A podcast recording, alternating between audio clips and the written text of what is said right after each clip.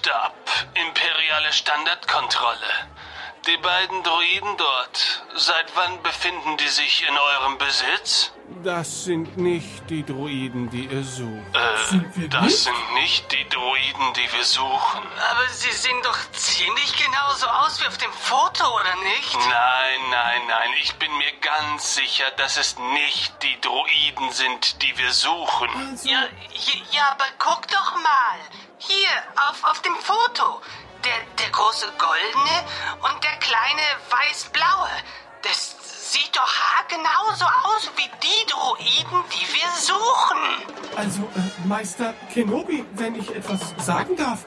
Also sind wir doch nicht die Droiden, die Sie suchen? Nein, nein, nein. Ihr seid nicht die Droiden, die Sie suchen. Das habe ich euch doch vorhin schon mal erklärt. Ja, aber wir sehen doch wirklich so aus wie die beiden Droiden auf dem Foto. Das sag ich doch die ganze Zeit. Das sind die beiden Droiden. Schau sie dir doch nur mal an. Nein, nein, nein, das kann nicht sein. Es sind nicht die Droiden, die wir suchen. Und damit ist die Diskussion jetzt auch zu Ende. Verstanden? Der Meinung bin ich allerdings auch. Wenn wir dann jetzt bitte weiterfahren dürften. Ja, Entschuldigung nochmal für meinen Kollegen. Ich glaube, er ist Bitte heute was? etwas... Also, sag mal. Also, Nein, unterbrich mich doch jetzt nicht. Doch, ich unterbreche dich sehr wohl.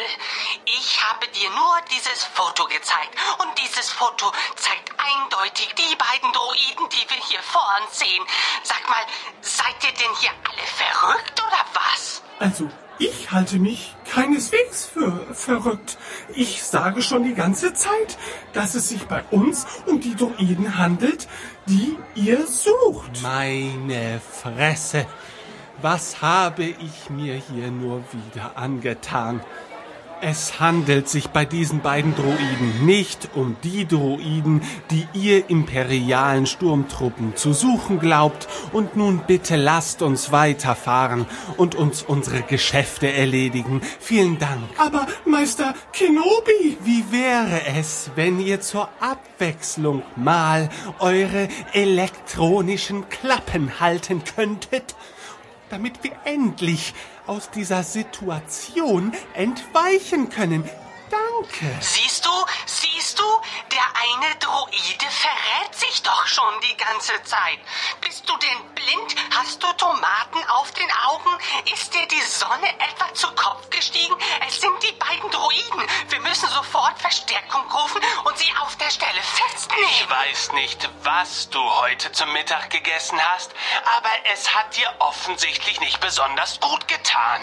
Nicht gut getan? Was zur Hölle habe ich dir getan? Du terrorisierst mich schon den ganzen Tag mit deiner schlechten Laune. Wir haben hier einen ziemlich konkreten und offensichtlichen Sachverhalt. Und du musst mir die ganze Zeit widersprechen, anstatt dass du mich unterstützt. Weißt du was? Ich habe so langsam wirklich die Schnauze voll. Ich gehe jetzt zum Sergeant und sag ihm, was du für ein fieser, blöder Kerl bist. Ja, genau. Hau doch ab und heul dir die Augen aus. Meine Fresse. Ach ja, äh, um wieder zurück zu euch zu kommen. Ich denke, die Situation hat sich erklärt. Weiterfahren, weiterfahren. Vielen Dank, äußerst freundlich.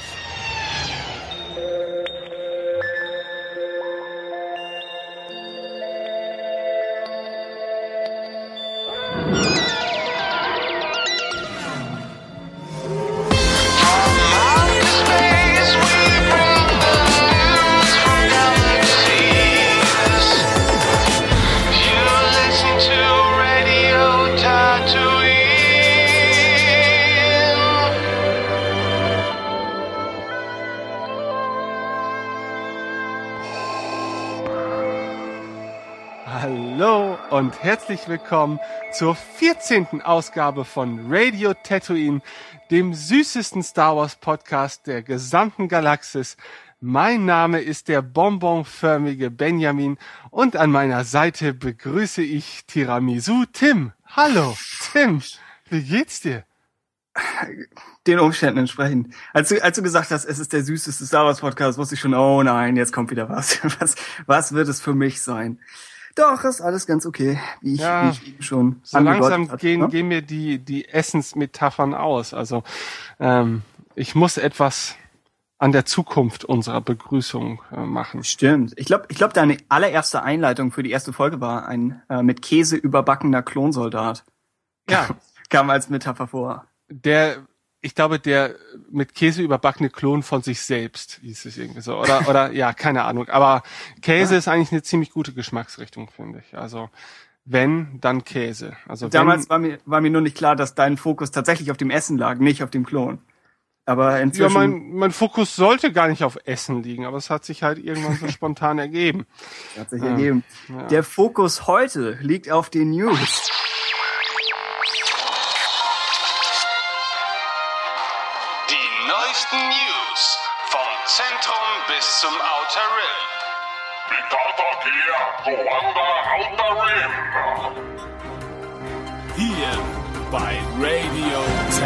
Ja, wir haben heute mal wieder eine reine News-Sendung, nachdem wir euch Hm? das letzte Mal, glaube ich, ja, euer Gehör zumindest ziemlich ausgereizt haben und eure Geduld, glaube ich. Ja. Ja. Unter einer reinen News-Sendung verstehen wir leider nicht, dass wir sonderlich viele News haben, sondern einfach nur viel weniger von allem anderen. Also wir hoffen, es wird eine etwas kürzere Folge, aber das sind, das sind berühmte letzte Worte dieses Podcasts oder berühmte erste. Äh, wir gehen wahrscheinlich an die Sache ran mit Episode 7 News zuerst. Ja, äh, es gibt wieder Aussagen zu Episode 7 und ähm, ist, das Ganze basiert, also unsere erste Neuigkeit basiert, glaube ich, auf einem Dialog zwischen Dominic Monaghan und J.J. Abrams. Äh, Dominic Monaghan dürftet ihr kennen aus Lost und der Herr der Ringe Trilogie. Bei Herr der Ringe hat er äh, Pippin gespielt? Äh, Mary. Mary. Oh Gott, ich bin so dumm geworden im Laufe der letzten das, ich weiß nicht, ob das unbedingt Dummheit ist, nicht zu wissen, wer Meriadoc Brandybock ist. Hallo, ich habe mich mal als Herr der Ringe Überfan betrachtet, Ja. aber das ist alles lange her, das ist ja schon. Ich habe mich mal als Lost-Überfan betrachtet, beziehungsweise bin es immer noch so halb, auch wenn man das kaum öffentlich sagen darf. Äh, Deshalb auch mein Wie Respekt heißt denn seine Charlie Pace. Figur? Ah, okay. Genau. Gut, gut, gut, gut. Okay, auf jeden Fall haben die beiden, ich glaube, das war sogar, war, war das persönlich unterhalten oder war das ein E-Mail? Korrespondenz, äh, ich meinte, dass ich in Erinnerung hatte, dass es irgendwie nur über E-Mails ging oder so. Ich weiß, nee, sie haben sich, glaube ich, auf einer Convention getroffen. Ich glaube, Dominic Monaghan hat sich alles, was er sagen will, auf die Hand geschrieben und dann Abrams hat das gleiche gemacht und sie haben das gegen so eine Glasscheibe gehalten. Äh, Jedenfalls, je, jedenfalls wissen wir nicht genau, was da abgelaufen ist und wir können da auch nur spekulieren, ob es, ob es sich tatsächlich so zugetragen hat. Aber warum sollte äh, Monaghan, wenn er definitiv mit Abrams befreundet ist, warum sollte er da Mist erzählen? Jedenfalls Kommen wir jetzt zur eigentlichen Aussage, ja. Genau, ich war dabei. Jedenfalls sagt er, dass äh, hauptsächlich unbekannte Schauspieler in Episode 7 auftauchen werden. Und Abrams hatte das Ganze verglichen angeblich mit dem Casting damals für A New Hope, wo auch niemand so wirklich jemanden kannte von den, von den, so den Kernschauspielern. Also Alec Guinness war natürlich bekannt und äh, Peter Cushing von Tarkin Mhm. die kannte man wohl, aber alle anderen waren neu. Und es hat natürlich den Vorteil, wie Abrams möglicherweise nochmal argumentiert hat, dass man dann als Zuschauer nicht da sitzt und denkt, oh, das ist der Typ aus dem und dem Film und oh, das ist offensichtlich Samuel L. Jackson, sondern man kennt die Schauspieler noch nicht von vorher und sieht vielleicht nur ihre Rolle im Optimalfall. Tja, denkst du, das ist, das, das ist eine gute Idee oder würdest du sagen, es ist eine ärgerliche Einschränkung, weil man dann gute Schauspieler nicht nehmen kann, weil sie bekannt sind? Also, Hm? ähm, ich weiß nicht, ob ich das jetzt für eine gute Idee. äh, Ja, ich halte es nicht für eine schlechte Idee. Ich halte es allerdings äh, in keinster Weise für eine, ein Erfolgskonzept und zwangsläufiges. Ne, das kann halt, wie gesagt, auch wieder alles und nichts bedeuten. Aber es ist natürlich schon, glaube ich, für den Zuschauer einfacher, sich äh, in, in so ein Abenteuer selber entführen zu lassen, wenn er zu den Darstellern ähm, keine vorherigen Beziehungen hat. Ne? Also wenn, wenn sie auch für ihn unbeschriebene Blätter sind, dann glaube ich, kann man sich auch als Zuschauer einfacher auf das Abenteuer einlassen. Und ich glaube, das war auch einer der Reize, ähm, den Star Wars damals bieten konnte. Ne? Also dass der Zuschauer genauso in die Situation reingestolpert ist wie viele der Hauptcharaktere. Ne? Und ich denke, wenn man jetzt einen bekannten Schauspieler nimmt, dann ähm, wird nicht das erste sein, was man denkt, wenn man die Figur auf der Leinwand sieht, hey, was passiert dort, sondern der erste Gedanke wird sein, ach, das ist doch, keine Ahnung, der Typ aus der Serie. Ich wollte jetzt ein lustiges Beispiel äh, erzählen, aber mir fällt ehrlich gesagt keins ein. Na, aber äh, pff, ich kann durchaus nachvollziehen, warum man diese Entscheidung getroffen hat, aber mh, hm, ich weiß jetzt nicht, ob das wirklich so viele positiven Auswirkungen auf das Projekt haben kann. Mhm. Es kann, es hat natürlich positive Auswirkungen für die Schauspieler. Zumindest möchte man das sagen, dass äh, unbekannte Schauspieler damit eine Chance haben, sofort an die Spitze zu kommen. Aber dann andererseits äh, Hayden Christensen, seine Karriere nach Star Wars hat existiert, aber war jetzt nicht so irre. Nö. Äh, Jake Lloyd hat der Schauspielerei abgeschworen. Ja. Um, also ich muss ganz ehrlich sagen, äh, bei, bei Hayden Portman war schon vorher auf Kurs. Hm? Ja, das stimmt bei Hayden Christensen, da tut's mir ehrlich gesagt fast schon ein bisschen leid, ne, weil ich glaube, ähm, sein Ruf ist wesentlich schlechter als seine eigentliche Schauspielleistung. Mhm. Ähm, ich finde ihn im Nachhinein gar nicht mehr so schlimm, wie ich das damals vielleicht empfunden habe. Ne? Auch nachdem man natürlich auch erfahren hat oder akzeptiert hat als Fan, dass George Lucas nicht unbedingt der König der besten Dialoge und Drehbücher ist, ähm, sieht man vielleicht auch die darstellerischen Leistungen der Schauspieler bisschen differenzierter, weil im Prinzip konnte keiner von denen da in, in Prequels besonders glänzen. Ne? Auch Ewan McGregor ist jetzt da nicht unbedingt Oscar verdächtigt unterwegs.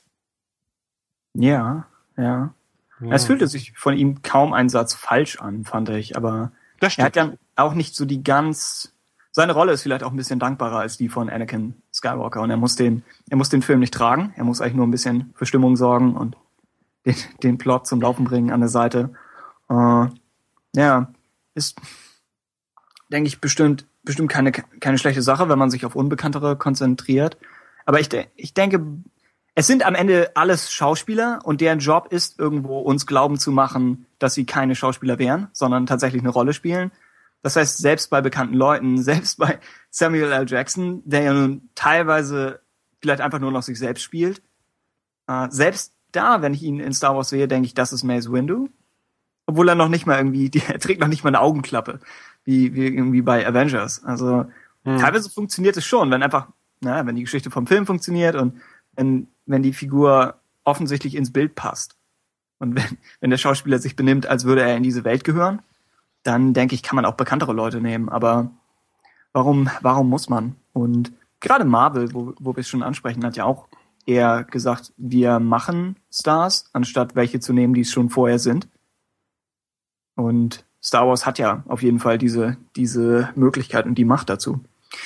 Hm. Ja. Ja, mit Sicherheit. Also ich denke, man hat auch, was äh, die Wahl des, des äh, oder der Darsteller angeht, vielleicht auch größere Freiheiten als vielleicht ähm, bei einem Charakterdrama, wo man einfach schon von vornherein vielleicht im Hinterkopf hat, dass man bestimmte Darsteller bucht, äh, die einfach bekannt dafür sind, dass sie sehr wandelbar sind und dass sie ein sehr tiefgründiges Spiel an den Tag legen. Ähm, das ist jetzt bei Star Wars, glaube ich, weniger gef äh, gefragt und da kann man vielleicht auch ein bisschen besser mitarbeiten. Mhm. Ja. Ja, zum Beispiel, als damals die, die ganzen Gerüchte um John Noble aufkamen, dachte ich, er wäre so vom Bekanntheitsgrad ganz gut. Mhm würdest vielleicht denken, es ist Denethor. Aber selbst als er, als er in Fringe aufgetaucht ist, dachte ich nicht, das ist Denethor. Also, Nö. wenn jemand ein guter Schauspieler ist, dann sollte das funktionieren. Wobei, wenn Abrams selbst sagt Unbekannte, dann kann man damit wahrscheinlich so Benedict Cumberbatch und so erstmal etwas zurückstellen. Und ich glaube, er hat auch inzwischen schon wieder eine Aussage gemacht, Cumberbatch, dass es, dass er nicht dabei ist. Klang vielleicht ein bisschen so, als hätte es zwischendurch mal die Chance gegeben.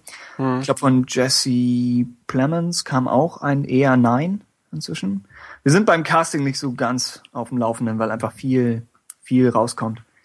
Äh, aber eine etwas definitivere Casting-News, wenn auch noch nicht wirklich bestätigt, wäre folgende. Ja, Quellen des Hollywood Reporters berichten, dass Peter Mayhew tatsächlich die Rolle des Chewbacca für Episode 7 übernehmen wird. Und ähm, leider, glaube ich, haben wir keinen Hinweis darauf, um welche Quellen es sich dabei handelt. Nee, einfach nur Quellen. Das ist halt schade, denn Disney und Lucasfilm haben dazu auch noch nicht Stellung genommen.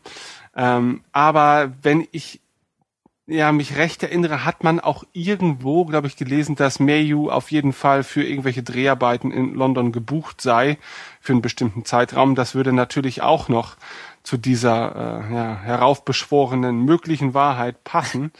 Ja. Ähm, ja, also ich kann es mir gut vorstellen. Ich weiß natürlich jetzt nicht, also ich weiß, dass Peter Mayhew zwischenzeitlich gesundheitlich arg äh, ja mit sich zu kämpfen hatte, aber ich weiß auch, dass sich das im Laufe der Zeit gebessert hat.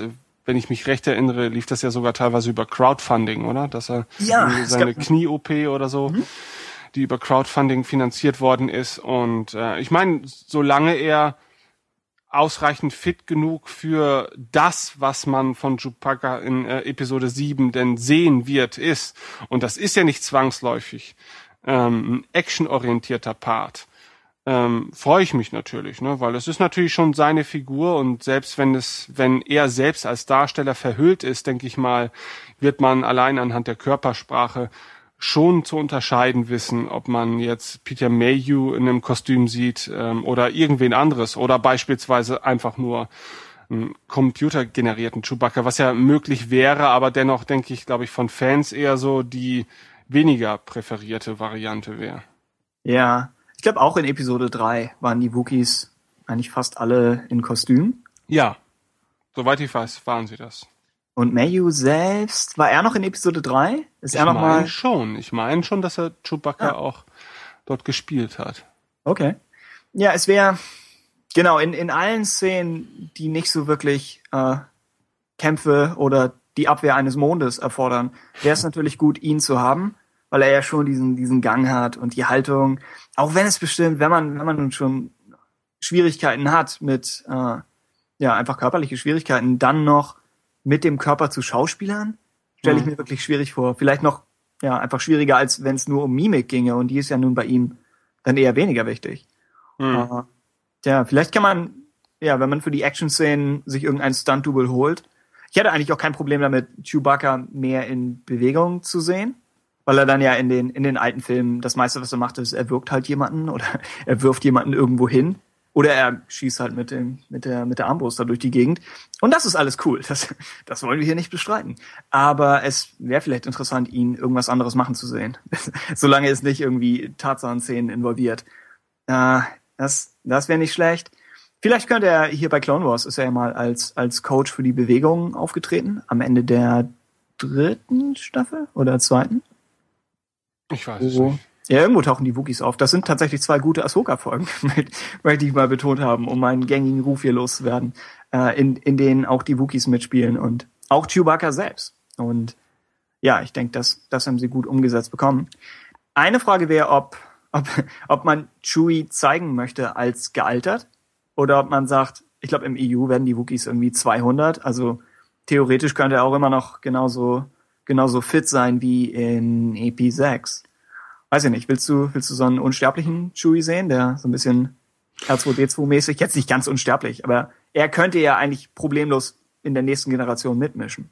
Also ich denke, wenn man die Möglichkeit hat, ihn äh, altern zu lassen, dann würde ich das durchaus umsetzen, weil wenn man ihn jetzt nicht altern lässt, dann knüpft man wieder Erwartungen an die äh, Zukunft von Chewbacca und dann irgendwann wird spätestens der Punkt erreicht, wo auch Peter Mayhew seine Rolle nicht übernehmen wird Ja. und vielleicht wird dann auch Chewbacca etwas zu, zu beliebig. ne? Ich weiß nicht, inwieweit man als Fan oder als Zuschauer jetzt wirklich die Figur des Chewbaccas äh, an Peter Mayhew knüpft. Ob das jetzt ähnlich eng verbandelt ist, wie zum Beispiel ähm, die Beziehung zwischen C3PO und, äh, und Anthony Daniels. An Ja. Anthony Daniels, Entschuldigung, ich wollte gerade P Peter Daniels sagen, ich weiß auch nicht warum. Ähm, Wer ist Peter Daniels?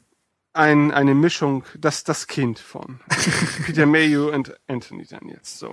ähm, ich weiß nicht, also ähm, ich fände es schön, wenn man auch Chewbacca altern lassen würde, äh, einfach nur um die Gelegenheit mal zu nutzen und einfach um sich vielleicht die Möglichkeit auch offen zu halten, dass man ihn nicht wie ein Relikt äh, durch die gesamte Zukunft von Star Wars schleppen muss. Und ähm, wenn es mit ihm denn irgendwann mal zu Ende gehen sollte, finde ich das durchaus, ja, ähm, wie soll ich das sagen? Ich finde es angemessener. Als einfach nur die bloße Figur immer weiter am Leben zu erhalten. Ja, ja. Hm? Ja. Es gibt in den, in den äh, Kotor-Spielen, glaube ich, gibt es weiße Wookies. Ich, ich glaube nicht, dass Chewie äh, im Alter graue Haare bekommen würde, not- notwendigerweise. Aber ich fand das vom Design her immer sehr cool. Ja, vielleicht so ein paar graue Strähnchen. Ja, genau. Oder das ist halt wirklich so ein, so ein, so einen alten, alten Wolf fast. Ja. Ja. Wo du nicht weißt, ist er, ist er, ist er müde oder kann er jeden Moment auf dich zuspringen? Irgendwie sowas. Äh, ja, mal schauen, was daraus wird. Wie gesagt, offiziell ist es noch nicht. Du hast schon gesagt, kein, kein Kommentar von Disney und Lucasfilm. Mhm. Aber es wäre, es wäre natürlich was. In ähnlicher Nachrichtenlage hat äh, Billy D. Williams immer noch nichts von Disney gehört äh, bezüglich Episode 7 Teilnahme. Und es, es gibt diesen schrecklichen Videoclip, den, ich glaube, Star Wars Union hatte ihn, ihn auch verlinkt, äh, verlinken müssen, wohl oder übel, wo äh, Mr. Williams beim Einkaufen belagert wird von, von irgendwem, der, der nun sämtliche Fragen über Episode 7 an ihn richtet und einiges davon Suggestivfragen. Ma- Macht sie das nicht wirklich wütend, dass sie nicht in diesem Film sind? Und Billy D will eigentlich gerade nur seine Milch irgendwo im Auto verstauen. Jetzt ist er plötzlich in diesem, in diesem Verhör drin. Äh, ja, ich, ich kann diese Art von Interview nicht ab, außer einig, einige Stars wehren das ganz cool ab. Irgendwie, es gibt ja die ganzen Carrie Fisher Manöver, die dann irgendwie einfach irgendeinen Schwachsinn zurück, zurückbeugt oder George Lucas hat auch seine eigenen Manöver. Äh, also, Also das Interview ist wirklich schlimm. Also die Art Ja. und Weise auch. Ne? Und es Ja. ist auch irgendwie frustrierend, äh, Billy D. Williams zusehen zu müssen, wie er doch vom Alter äh, gebeugt seinen Einkaufswagen da zum, zum Auto schleppt. Ne? Das, Ja. äh, man, man erwartet dann natürlich schon, dass er zumindest äh, mit irgendeinem Kopfgeldjäger am Rande noch sich kurz unterhält und, und, und dann anschließend mit irgendeinem beim, beim Spiel erstandenen Raumfrachter durch die Gegend jagt. wie, ähm, wie es sich gehört. Der Einkaufswagen wird Teil seiner nächsten Tanzchoreografie. Ja. bei dieser einen Sendung, über die du auch eine Dancing with Sun. Ich weiß nicht, ist, Ja. ist, ist er, nee, er ist noch nicht rausgeflogen. ne? Also er hat ja, glaube ich, eher so durchschnittliche Bewertungen beim letzten Mal bekommen, aber Ja. Ähm, gut äh, gemessen an seinem Alter war das jetzt, glaube ich, auch zu erwarten. ne? Also ich bin so oder so nicht Fan sol solcher Sendungen, aber ähm, ich Ja, ja. mag ihn irgendwie. Ich finde, er ist ein angenehmer Zeitgenosse. Er ist ein cooler Typ, ja. ja, und, Und er er, ja, Er hat es durch die ersten zwei Folgen geschafft, meine ich. Ich glaube, dazu Ah. habe ich die entsprechenden YouTube-Clips gesehen. Zumindest war, na, er war in der, in der zweiten Folge noch dabei, aber hat auch wieder äh, durchwachsene Kritiken bekommen. Und ich weiß nicht, ob es dann gereicht hat für die nächste. Aber es ist so ein Publikumsvoting wahrscheinlich. ja. Das heißt, da sollte die Star Wars-Fraktion einiges, einiges leisten können. Außer sie möchten ihn davon erlösen. Aber in seinem Alter ist er schon ziemlich, ziemlich tough, dass er da noch mitmischen kann. Und mitmischen wird er vermutlich nicht in Episode 7. Jedenfalls sagte er, er ist vermutlich nicht dabei. Und man hätte ihn noch nicht gefragt. Das kann natürlich einfach nur was sein, dass er, dass er erzählt, um den äh, Interviewer loszuwerden. Wobei er auch einfach die Milch hätte werfen können. Das hätte auch was für sich gehabt. Stattdessen sagte er, er ist in Episode 7 nicht dabei. Ich könnte mir immer noch vorstellen, dass er vielleicht eine kleinere Cameo-Rolle hat. Weil du denkst, ein, Cameo für Lando Calrissian ist, schreibt sich relativ einfach. Du könntest ihn einfach irgendwo reinwerfen und sagen, er hat jetzt diese neue Business-Idee für sich entdeckt. Oder, ja, weiß ich nicht, er fliegt in irgendeinem Raumschiff vorbei und rettet kurz im entscheidenden Moment alles und dann fliegt er wieder weiter. Das, gut, das ist vielleicht nicht die originellsten Szenen und nicht das beste Argument dafür, Lando in diesen Film zu schreiben, aber äh, Abrams und Kerstin könnten sich irgendwas ausdenken. Und Abrams hat, hat damals ja äh, kontroverserweise zum Beispiel William Shatner nicht in die Star Trek-Filme eingebracht. Hat aber Mhm. versucht, was zu schreiben, äh, um es dann wieder rauszuwerfen, weil er gesagt hat, es wäre zu erzwungen. Mhm. Also das macht, je nachdem, wie man selbst dazu steht, könnte es einem Hoffnung machen, dass wenn die ganzen alten Stars in kleineren Rollen in, in den neuen Filmen auftauchen, dass diese Rollen ihrer hoffentlich wert sein werden und nicht zu erzwungen. Wobei man auch über Nimoy in den neuen Star Trek Filmen sagen kann, was man, was man will. Aber wenn jemand, wenn ein Autor es schafft, Nimoy in, ein, in einen neuen Kanon reinzuschreiben, dann sollte auch Lando in EP7 irgendwie machbar sein. Ja. Also ich fände auch sehr schön. Ne? Also ähm, wenn es halt natürlich in, integriert wird und da waren deine Vorschläge jetzt gar nicht mal so so völlig absurd. Ne? Also wenn man jetzt am Rande mitbekommt, dass Lando sich zum Beispiel auf irgendeinem anderen Planeten niedergelassen hat und dort seine Geschäfte nachgeht und dass man vielleicht so ein, selbst wenn er nur über eine Videokommunikation kurz zu sehen wäre oder so. Einfach, dass man noch mal ein Lebenszeichen von ihm sieht. Hey, diese Figur existiert noch. Ne? Gerüchteweise ging es ja sogar mal rum, dass die Figur des Lando neu besetzt werden könnte und so weiter. Ich weiß nicht, was dahinter steckt und warum überhaupt. Ne? Also ähm, ich habe noch ein Interview gehört mit ihm. Er war ja zu, vor, bei, äh, vor kurzem auch zu Gast bei Full of Sith, also bei dem englischsprachigen ja. Podcast. Mhm. Und da hat er ja auch noch mal betont, dass er dass er persönlich noch nicht angesprochen worden wäre, ähm, dass er auch so ein bisschen enttäuscht wäre, wenn sie die Figur des Landos in irgendeiner Form wieder aufleben lassen, ohne ihn daran zu beteiligen, weil er sich schon eigentlich so als Eigentümer dieser Figur sieht. Ne? Und äh, ich glaube, das meint er weniger arrogant, als es vielleicht jetzt im ersten ja. Moment klingen mag, sondern ganz einfach, weil er einfach zu dieser Figur natürlich einerseits auch steht, ja, und natürlich auch gerne mit ihr hausieren geht, weil es war nun mal der Höhepunkt seiner Karriere. Ne? Wenn ich mich recht erinnere, hat er, glaube ich, sogar zusammen mit Thomas Gottschalk und Mike Krüger in einem Film gespielt. Und ich weiß nicht, ob man das darauf, da kann man schon auf einige schließen, ja. Ähm, und ähm, ja, es sieht halt wirklich danach aus, als, als gäbe es halt gar keine Pläne bislang, ihn da in irgendeiner Art und Weise zu integrieren. Und das fände ich schon irgendwie schade, weil Lando war halt nie wirklich, war halt keine wirklich wichtige Figur, aber, aber es war halt eine schöne Figur. Ne? Es war halt so dieser, dieser halbkriminelle Haudegen, der so ein bisschen natürlich auch, ähm, ja, ein Echo von Han Solos Vergangenheit war. Äh, und dann damals natürlich dadurch, dass Han Solo auch eine sehr große Rolle gespielt hat, vielleicht auch dementsprechend wichtiger war, als es natürlich in Episode 7 vielleicht der Fall wäre. Aber ich kann mhm. ihn mir gut durchaus noch vorstellen. Ich meine, Episode 8 wird ja vermutlich zwei Jahre später gedreht und mhm. Billy D ist noch relativ fit. Also es kann sein, dass, dass sie einfach nur wiederholen, was sie letztes Mal gemacht haben und sagen, er kommt im zweiten Teil der Trilogie dazu. Mhm. Könnte, könnte passieren. Könnte. Schauen. Mal schauen, was draus wird. Äh, das wäre es in Sachen Casting News. Wenn es, es gibt einen Haufen anderer Gerüchte, aber wir können, also wir könnten theoretisch, aber wir wollen vielleicht nicht durch alles durchgehen. Äh, viel wichtiger ist die folgende, nicht mal wirklich News, dass Abrams nochmal zu Episode 7 angesprochen wurde, sagte, ja, ist nicht ganz einfach, aber es macht Spaß. Er hat im Rahmen einer Fernsehserie, die er gerade promotet, ich glaube Believe oder so, ist auf jeden Fall, läuft in den USA jetzt an und er ist schon angelaufen, wird aber aller Wahrscheinlichkeit nach schnell wieder verschwinden. Also der Trailer dafür war irgendwie ganz schrecklich. Und mhm. Abrams spricht nochmal über äh, Sci-Fi und Technologie und sagt, dass wir, wir einen anderen Bezug dazu haben heute als, als damals, weil Technologie uns irgendwie schon umgibt.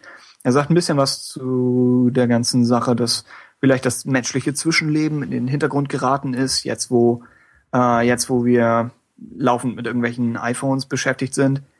Und er sagte, das sollte sich irgendwo in, in Sci-Fi-Filmen reflektieren. Bisschen interessanter für, für Star Wars ist nochmal, dass, dass er sagt, die Machbarkeit von Dingen in Sachen CGI ist nicht mehr das Problem.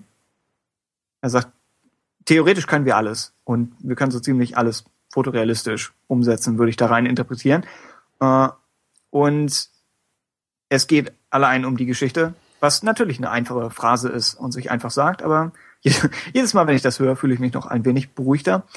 Und selbst, selbst wenn die Prequels wurden natürlich für ihren CGI-Einsatz kritisiert, aber selbst Revenge of the Sith ist ja jetzt schon zehn Jahre alt. Und was immer kommt, wird nochmal einen Schritt besser sein als das, was wir jetzt vermutlich gerade im Kino sehen.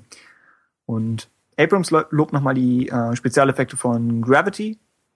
Auch das ein Fall, wo die, eigentlich würde der Film der Spezialeffektindustrie massiv helfen, aber das Problem ist, die Effekte sind so überzeugend, dass viele Leute nicht drüber sprechen. Mhm. Und unterschätzen, dass in dem Film eigentlich nur die Gesichter echt sind. Der Rest ist komplett Computer. Und trotzdem sagt Abrams, äh, So wie ja, bei diesem Podcast. Nicht mal, nicht mal die Gesichter sind echt am Ende. äh, jedenfalls, jedenfalls sagt er ja schon in, in älteren Interviews, dass sie versuchen, was, was sie in echt drehen können, werden sie in echt drehen. Und äh, wir haben damit verbunden äh, Hinweise auf bestimmte Drehorte. Drehorte, genau. die Einleitung oder die Überleitung kränkeln ein wenig. Was gibt's da location-technisch zu berichten? Ich glaube, man spricht über Marokko.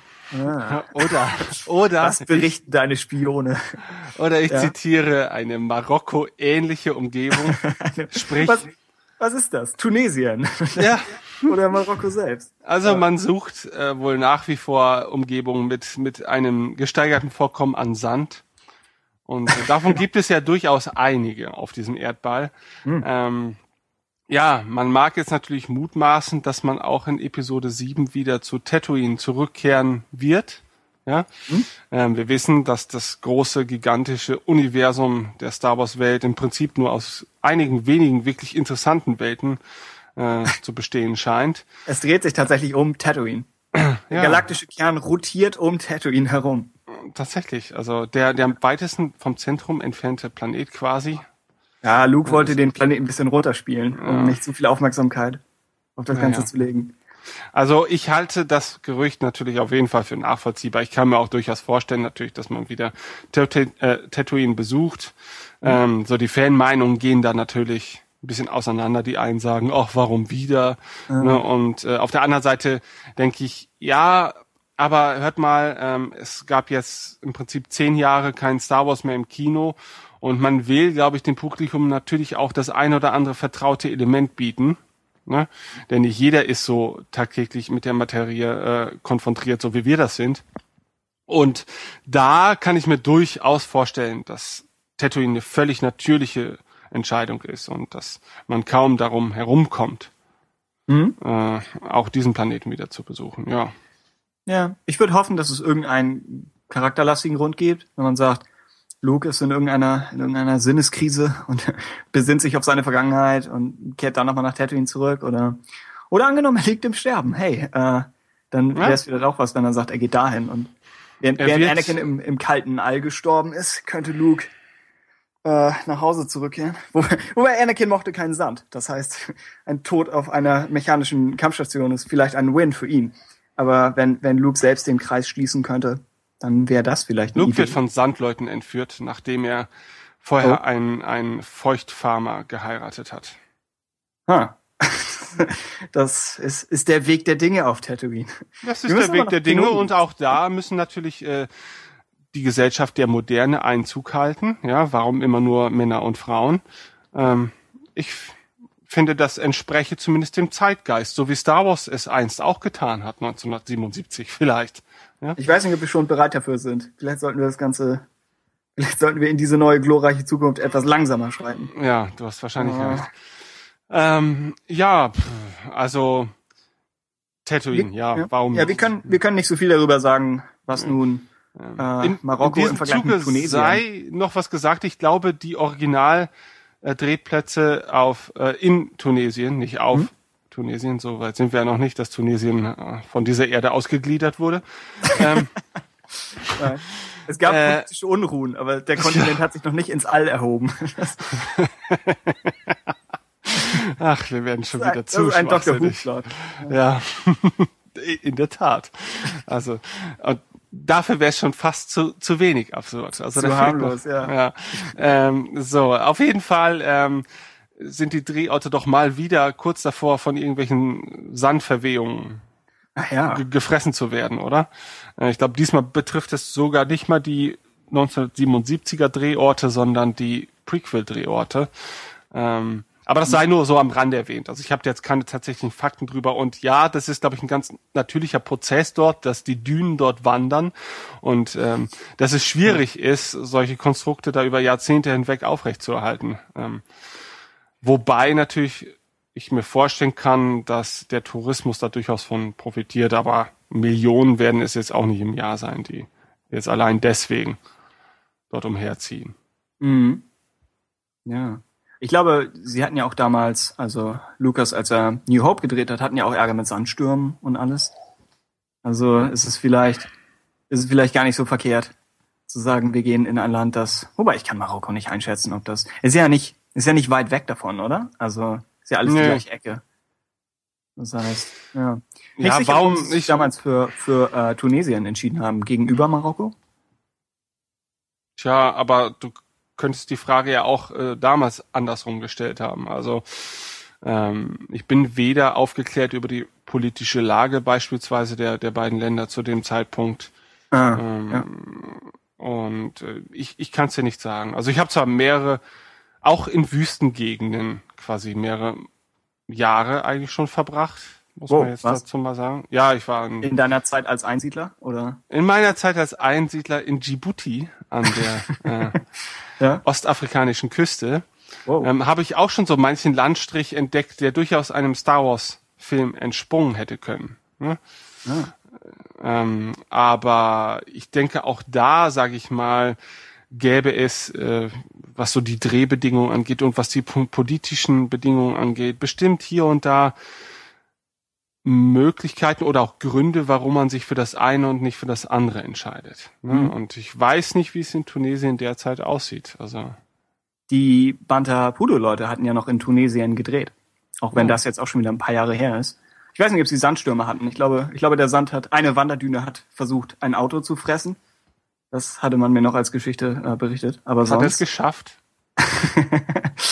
selbst wenn, in zehn Jahren kommt es wieder zum Vorschein und ist vielleicht etwas sauberer als vorher. Fährt einfach weiter und sagt, nichts gewesen. Äh, tja, mal gucken, mal gucken, was daraus wird. Ähm, ja, ich hätte, ich hätte kein Problem damit, wenn, wenn Tatooine nicht im Film ist. Es ist nicht in Empire Strikes Back und es ist kaum in äh, Revenge of the Sith. Das heißt, in, in meinen Favoriten aus der Saga hat Tatooine jetzt nicht so die Rolle gespielt. Aber klar, es hat was Nostalgisches und das Land ist immer noch da, was, was ja auch immer eine Chance ist, das Ganze zu nutzen. Yep. Äh, dann kommen wir zu minimal größeren News. Was haben wir da im Angebot? Ja, ich weiß nicht. Also man hat ja ursprünglich mal angekündigt, dass die Dreharbeiten äh, im Mai beginnen würden. Ich glaube Mhm. am 14. War es am 14. Mai? Ja, ja, aber das ist, wir wurden getäuscht. Äh, Wir wurden getäuscht. Wir wurden getäuscht. Äh, Alan Horn von den Disney Studios äh, hat mittlerweile verlautbaren lassen, ja, dass die Dreharbeiten eigentlich schon längst begonnen hätten. Äh, das Drehbuch würde auch stehen und auch ein Großteil der Figuren sei bisher besetzt worden. Einige Darsteller allerdings fehlten noch. Ähm, ja, nun ist Aha. natürlich die Frage, ähm, warum jetzt ursprünglich, äh, urplötzlich diese Nachricht kommt. Wobei wir ja, glaube ich, noch vor zwei Ausgaben darüber diskutiert haben, okay, das heißt bei uns ja nichts, bei dem Veröffentlichungsrhythmus, aber ich glaube, es ist noch nicht lange her. Ähm, Da hatten wir noch den Eindruck, dass so gut wie gar nichts eigentlich wirklich feststünde. Ne? Dass das Drehbuch noch völlig in der Mache sei und Ja. ähm, Ah, weiß ich nicht. Also das waren schon doch überraschende Nachrichten für mich. Auch wenn man da wieder mal natürlich nicht konkreter geworden ist und diese Nachricht uns dementsprechend auch eigentlich wieder mal gar nichts bringt, ähm, überrascht mich das doch schon, dass man zumindest äh, sagt, dass man eigentlich im Prinzip die Vorbereitung abgeschlossen hat. Ja, äh, es, das mit dem Drehbuch ist auf jeden Fall schon mal nützlich zu wissen, wobei ich nicht weiß, was Eiger letzten Monat meinte. Aber laut Alan Horn steht es nach wie vor. Sie haben es also nicht wieder umgeworfen. Äh, Dreharbeitenstart heißt wahrscheinlich vielleicht noch keine Hauptdreharbeiten. Vielleicht sind die weiterhin im Mai. Sondern eher, dass sie vielleicht schon mal irgendwelche Establishing Shots, irgendein äh, Panorama von irgendwas drehen oder dass sie vielleicht schon irgendwelche irgendwelche Szenen, kleinere Szenen haben, für die die entsprechenden Schauspieler schon gecastet sind. Ich weiß jetzt nicht, ob der Start der Dreharbeiten, ich glaube im Interview selbst sagt er nichts dazu, aber ob der Start der Dreharbeiten on Location ist oder Pinewood Studios. Man würde Mhm. denken, in letzteren ist es vielleicht einfacher, unbemerkt schon was zu machen. Äh, notfalls auch unter irgendwelchen Decknamen im Sinne von Blue Harvest und was das, was das damals alles war. Hm, Auf jeden Fall sind sie, sind sie vermutlich auch zeitlich. Sie haben ja trotz, trotz der Verschiebung des, äh, des Veröffentlichungsdatums nach hinten, haben sie wahrscheinlich keine Zeit zu verschwenden. Und dann zu sagen, alles, was wir jetzt drehen können, werden wir auch jetzt schon mal drehen, Hm. ist bestimmt der gute Weg. Ja. Ja, ist es mit Sicherheit. Ähm, Also, ähm, ja. Also ich kann mir auch vorstellen, dass es, dass es vielleicht eher so, so Landschaftsaufnahmen war, Ja, sind oder so. Ich meine, das war ja auch schon früher der Fall bei, bei den früheren Star Wars Filmen, dass einfach mal irgendwelche Drehteams oder so, die aus zwei, drei Leuten bestanden, irgendwo hingeschickt worden sind, um, um äh, ja den, den einen oder anderen White Shot zu machen von, von irgendwelchen ja, Umgebungen, die man Ja. im Prinzip auch vielleicht auch ja nur in dieser Form zu sehen bekommt, weil alles andere wird dann wieder über über Studiotechnik realisiert oder so. Und warum nicht? Ne? Also da gibt's ja auch wenig an Vorbereitungen, die man äh, dort oder ist sagen wir vergleichsweise wenig Vorbereitung, die dort stattfinden muss. Und da muss jetzt auch kein Team von 30 Leuten, die alle Star Wars Shirts tragen, äh, auf Ja. Reisen geschickt werden. Ne? Sie könnten Also- eigentlich fast einmal mit dem Hubschrauber irgendwo rüberfliegen. Ja, und das ist natürlich auch dem Fortschritt der Technik geschuldet, ähm, wobei man natürlich sagen muss, äh, wenn man jetzt alles doch wieder analog machen möchte, ja, Mhm. kann man ja doch nicht ebenso mit seiner Full HD oder oder 4K Red Kam- Kamera sich mal eben schnell ähm, hinstellen und mal eben kurz ein paar Shots machen. Da ist ja dann doch wieder ein bisschen Aufwand zu betreiben, wenn man dann doch wieder alles analog halten möchte.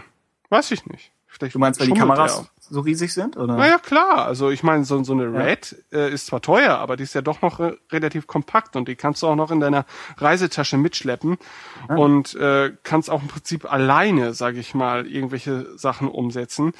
Während du, glaube ich, wenn du so alles auf analog auslegst, schon ein bisschen mehr Infrastruktur dahinter stehen muss. Also du hast natürlich erstmal andere Kameras, ja. Mhm.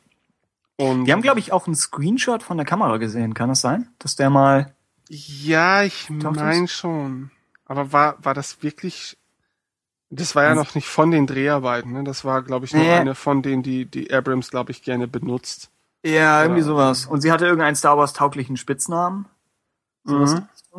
Aber es ist dann alles, äh, es ist nicht 3D, oder? Nee. Sondern einfach noch normal. Wobei auch, auch Into Darkness hat er, glaube ich, 2D gedreht. Und das wurde ja, ich glaube, der wurde nachträglich kon Ja, konvertiert, ja. Ich weiß nicht, ähm, ob ich das gut oder schlecht finde. Also ich. Post-Conversion, oder? Nee, dass er sich erstmal komplett gegen 3D entscheidet. Also ähm, ich bin grundsätzlich eigentlich kein großer Freund von 3D-Filmen. Ja. Ähm, weil selten, sage ich mal, hat man dadurch einen Zugewinn. Wobei ich aber eben sagen muss, dass Star Wars ja schon ein Spektakelfilm ist, von dem Ja. man ja grundsätzlich schon schon mal Spektakel erwartet. Ne? Also Ja. wir werden auch, denke ich, mit Episode 7, 8 und 9 kein großes Gesellschaftsdrama se- serviert bekommen können. Und ich glaube, dass äh, in diesem Genre so diese Möglichkeit durchaus ausgeschöpft werden könnte. Ne, wenn wenn J.J. Abrams denn es versteht, ähm, 3D nicht irgendwie als Gimmick einzusetzen und komplette Szenen darauf auszurichten, ne, ähm, fände ich es schon eigentlich ganz schön, diesen Film auch in 3D genießen zu können. Ne. Ich weiß jetzt, ich kann halt noch nicht einschätzen, ob das wirklich ein Zugewinn wäre. Ne. Also ich habe äh, damals als Episode 1 war es ja Ja. der dann kon konvertiert wieder in den Kinos gezeigt wurde. Dabei ist es ja auch geblieben, soweit ich, ja, ne, da kam nichts mehr. Ich glaube, zwei wurde konvertiert und hat Aber- bessere Kritiken bekommen als eins, aber wurde Ja. nur genau einzelnen Fans oder irgendwie auf einer Okay, äh, okay. Celebration gezeigt. Also es, es hat dem Film überhaupt keinen Mehrwert gegeben damals. Das, das, das weiß ich noch. Mag vielleicht auch an dem Kino liegen, in dem ich das Ganze schauen konnte. Das war dann auch eher so der Kellersaal, an dem das aufgeführt worden ist. Zu dem Zeitpunkt Ja. hat man, glaube ich, mit E- Episode 1 Star Wars nicht allzu viel Geld mehr in die Kassen spülen können. Ähm, aber wie gesagt, äh, es ist ja, sage ich mal, immer noch schöner, erst in 3D aufzunehmen. Man muss es ja gar nicht nutzen. Ja, aber du hast erstmal das Material und kannst damit machen, was du willst erstmal. Du kannst dich ja immer noch gegen 3, 3D entscheiden. Ja, es ist, glaube ich, dann immer noch der bessere Ausgangspunkt, als wenn du ähm, komplett in 2D filmst und und dann später kon konvertieren musst, weil das wird mit Sicherheit nie äh, den gleichen Effekt haben können, als wenn du es halt nativ in 3D drehst. Ja, also Ja. Ich, ich hatte, ich glaube, man hört recht gute Sachen über die Konvertierung von Titanic, von Cameron. Habe ich nicht gesehen in 3D. Ich auch nicht, ich auch nicht. Und ich hatte, ähm, ich hatte keine Probleme mit der 3D-Version von Star Trek Into Darkness. Nö, ich Wobei auch nicht. Sie auch, auch da fand ich das 3D jetzt nicht wahnsinnig auffällig.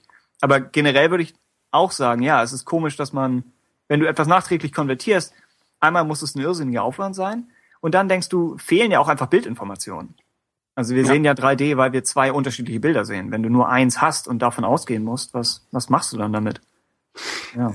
das ist sowieso grundsätzlich kann man darüber sehr viel diskutieren. Also ähm, ich sehe zum Beispiel auch den Vorteil in der Kombination ähm, von 3D und HFR, also diese High Frame Rate, die Ja. beim, beim Hobbit zum Tragen kommen.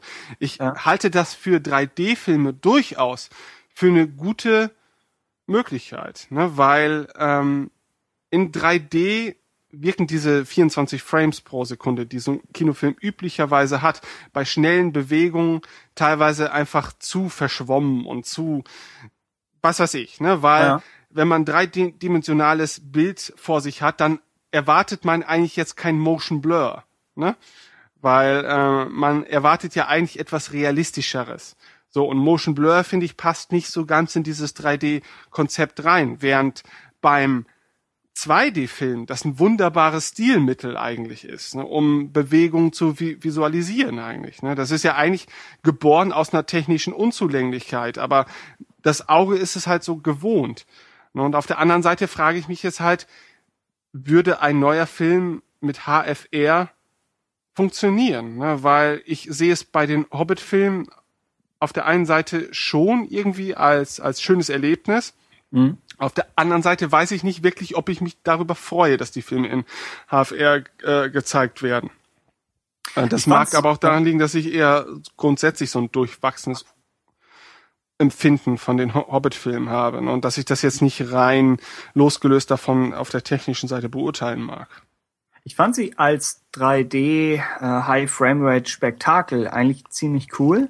Mhm. Und man darf das auch nicht unterschätzen irgendwie von von Leuten, die vielleicht nicht so oft im Kino sind. Zum Beispiel hat äh, meine Mutter aus aus ihren Erfahrungen beim Hobbit-Film berichtet, dass sie das Gefühl hatte, alles, was irgendwie rausfliegt aus der Leinwand, fliegt direkt auf sie zu. Und sie Mhm. meinte, hätte sie sich irgendwo anders hingesetzt, wäre das dann auch passiert? Und ich meinte, vermutlich ja. Äh, jedenfalls reagierte sie auf die Bienen und auf auf alles hat sie erzählt. Und Die Bienen. ja, die Wien, genau.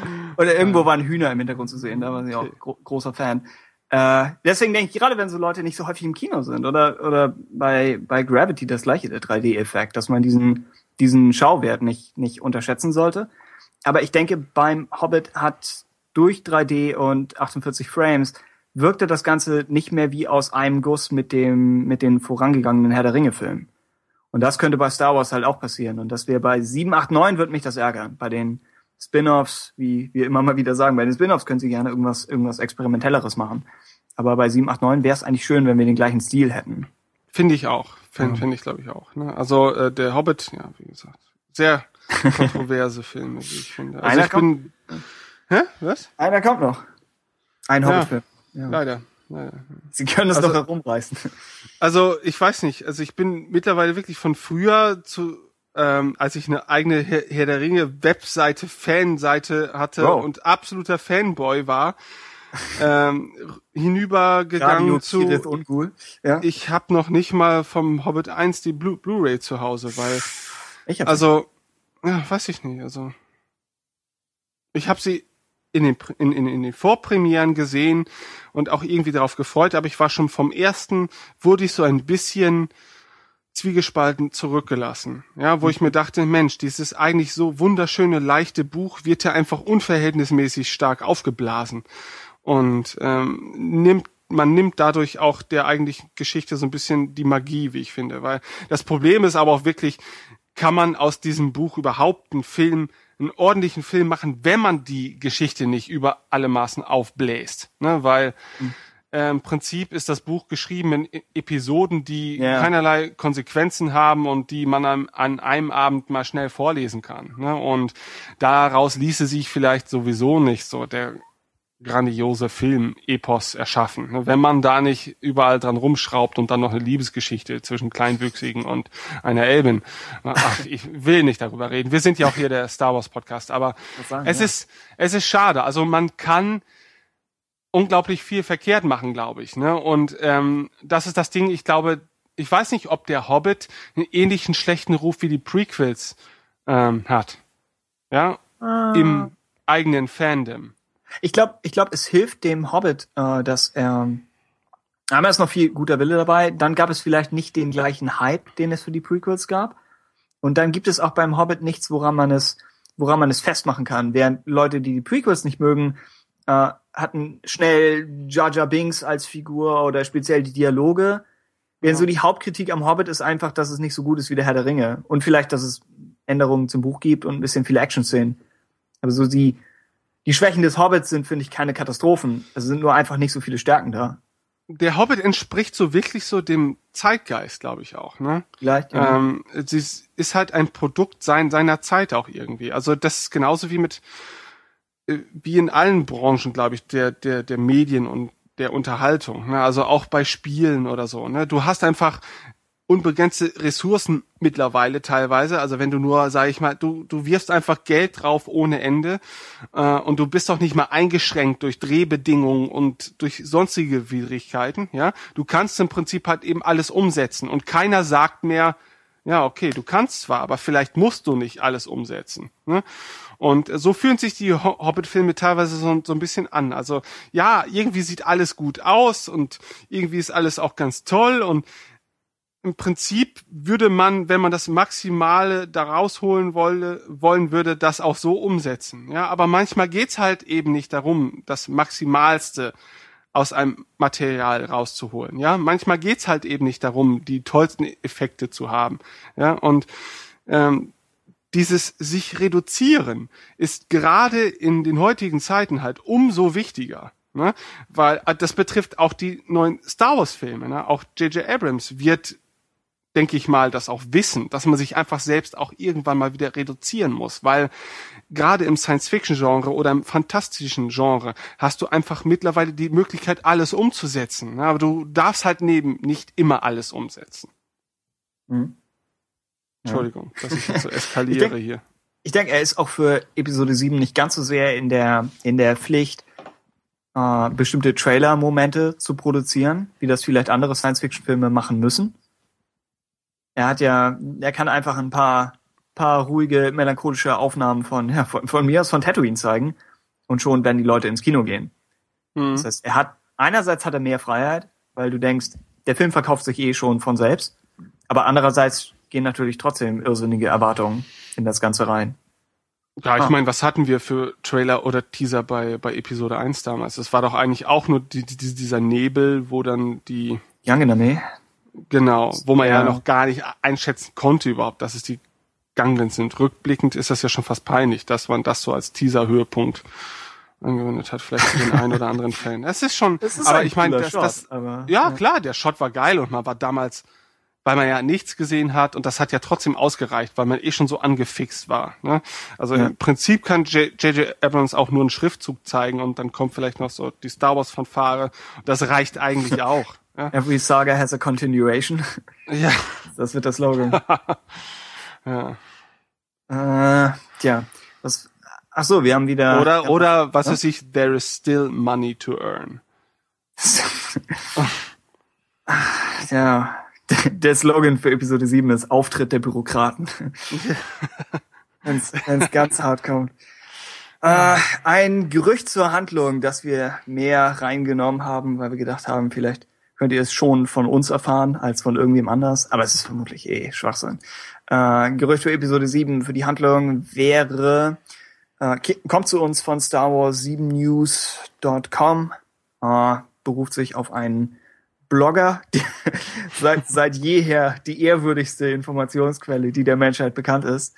Äh, jedenfalls geht es darum, dass ähm, das Imperium äh, nach Episode 6 immer noch da ist, wenn es auch einfach so, ich zitiere, dahin vegetiert. Und Han und Leia äh, landen im Gefängnis. Und zwar für acht Jahre lang, wegen was auch immer, vielleicht, vielleicht, weil sie das Imperium in Schwierigkeiten gebracht haben. Und Luke geht weg, möglicherweise in ein Exil in seiner Nähe. Und die Hauptcharaktere des Films sind die Kinder von Han und Leia. Und sie wachsen teilweise als Waisen auf. Angenommen, sie wären Teenager. Und Han und Leia sind acht Jahre im Gefängnis. Ne? Denkt euch euren Kram. Und jetzt machen sie Luke Skywalker ausfindig, um Han und Leia aus dem Gefängnis zu holen. Und das Einzige, was ich an dem Ganzen mag, ist, dass es, dass es nicht das ist, wovon man ausgeht. Mhm. Aber das ist es auch schon. Ansonsten weiß ich nicht, ob das sonderlich viel Potenzial hat. Ich fände ja, ich fänd's interessanter für, für die Kinder, wenn sie, ich denke, die Weisen, das wurde schon fast so ein bisschen durchgespielt.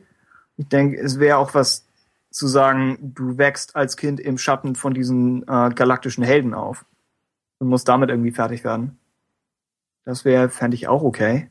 Betrachten wir es mal von der realistischen Seite. Ja, Star Wars 7news.com. Ja, die Domain wurde von irgendwem mal eingerichtet, weil als als das erste Gerücht äh, auf diesem Erdball existierte, dass es weitere Episoden geben wird.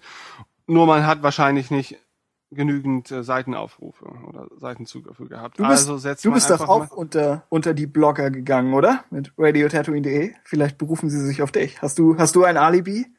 Blogger. Das war eine eine Woche die Phase. Die ist jetzt wieder vorbei. Die große radiotatooine.de Eventwoche. ja, jetzt gibt es leider. Ja, tut mir leid, liebe Hörer. Also jetzt muss ich mich wieder aufteilen Was? zwischen Arbeit, The Elder Scrolls Online und, Ach so, und ja. Tim. Und Freundin natürlich auch. Oh Gott, ich habe sie als letztes genannt. Das lässt Ja. einiges äh, über mein Jetzt habe ich ihren Hass auf mich gezogen. Hm. Jetzt Hm. erst? Nee, Tim. Also ich glaube, die Realität, der musste noch mal ins Auge blicken. Okay. Das wird sich bald zeigen, wenn wir uns äh, beim Massaker in Hamburg äh, treffen.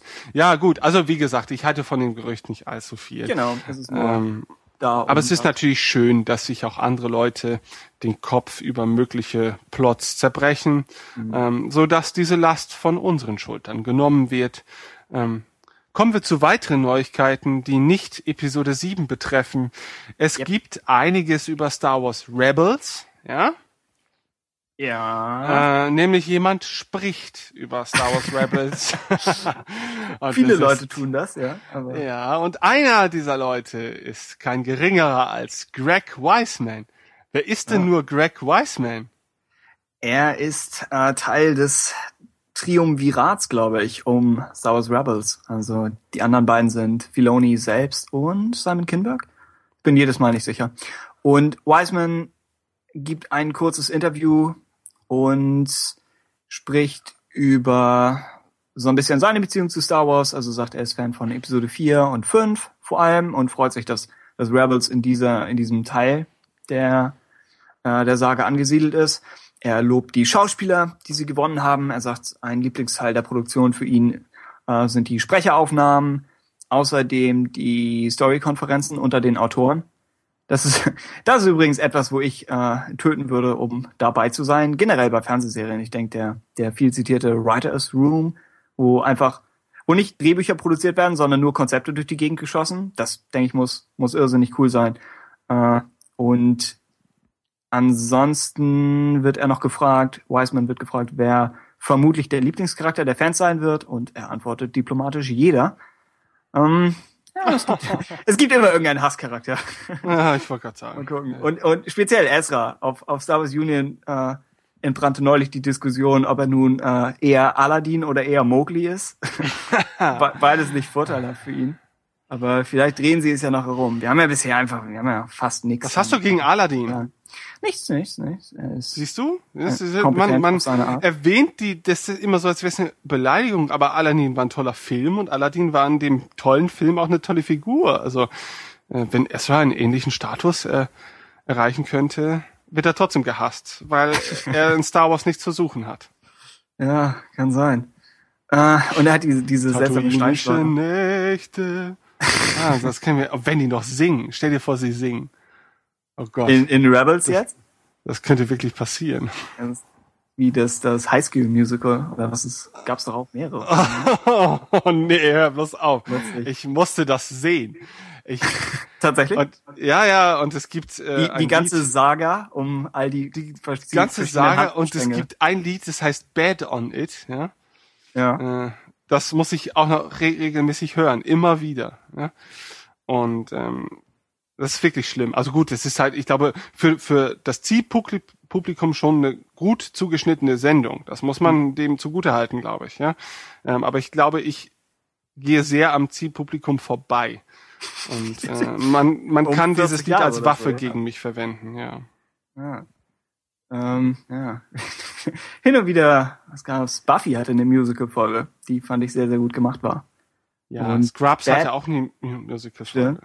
Batman Brave and the Bold hat eine, wo, wo Batman in eine tödliche Falle gerät und seine weibliche Begleitung fängt plötzlich an zu singen Death Trap. und er, das Batman Musical ist witzig, weil er sich natürlich weigert zu singen, aber alle um ihn herum flippen aus. Und da- das könnte funktionieren, aber ich, ich erwarte nicht, dass Werbers in die Richtung geht, nicht, nicht nach dem äh, Star Wars Holiday Special. Äh, aber das sind Greg Wisemans Gedanken. Und in weiteren Nachrichten haben wir Bestätigung dazu, dass äh, Rebels in Deutschland auf Disney XD laufen wird. Wir waren da in der letzten oder vorletzten Folge schon äh, dem wahlweise auf der Spur oder komplett verwirrt, Mhm. weil wir nicht wussten, ob Disney XD überhaupt hierzulande existiert. Äh, jetzt sieht es so aus, als täten sie das. Ja, und ich weiß immer noch nicht, wie ich es empfangen kann, ehrlich gesagt. Ich, ich meine, ich habe äh, ich habe das Ganze mal, ich habe mal Wikipedia bemüht. Um zuerst wollte ich recherchieren, wie man das Ganze ausspricht und was es zu sagen hat mit diesem XD. Und Wikipedia schreibt, der Namenszusatz XD ist ein Emoticon. Um 90 Oh. Grad, halte ich fest, um 90 Grad im Uhrzeigersinn gedreht, symbolisiert er ein lachendes Gesicht. Verdammt. Also es ist tatsächlich XD. Es ist nicht irgendwie eine neue Tatsächlich. Bildqualität oder so. Man sondern ist wirklich in der Chatwelt der 90er angekommen. Sogar im Fernsehen. Ja. Geht mit der Zeit. Am 15. am 15. April 2010 steht hier weiter, startet Disney den Kanal Disney XD plus eins bei Kabel Deutschland, der das Programm von Disney XD um eine Stunde zeitversetzt zeigt. Oh my God. Ich dachte, du hättest das bei Wikipedia editiert, weil du dachtest, ah, Tim liest den Artikel, schreibe ich mal irgendeinen Schwachsinn rein. Dass es einen zweiten Fernsehsender gibt, nur um den ersten zeitversetzt zu zeigen. Das ist, wo wir am Anfang Oh. über missbrauchte Technologie sprechen. Das ist, das ist wirklich mal ein Fall, wo du denkst, ja, ich der also ist weit gegangen. Der Ja. Welt geht es eindeutig stellenweise zu gut anscheinend, dass man seine Ressourcen dafür. Na, ja. Also halten wir fest, es wird irgendwie im deutschen Fernsehen stattfinden, äh, auch wenn kein Mensch weiß, wie er dieses deutsche Fernsehen empfangen soll. Ja? Ich meine, es, es ist auf, auf Sky verfügbar, weil ich hatte meinen Vater gefragt, nachdem er, se, seitdem ich ihn nach Clone Wars und Super RTL gefragt hat, hab, äh, hat er eh schon je, jeglichen Glauben an mich verloren.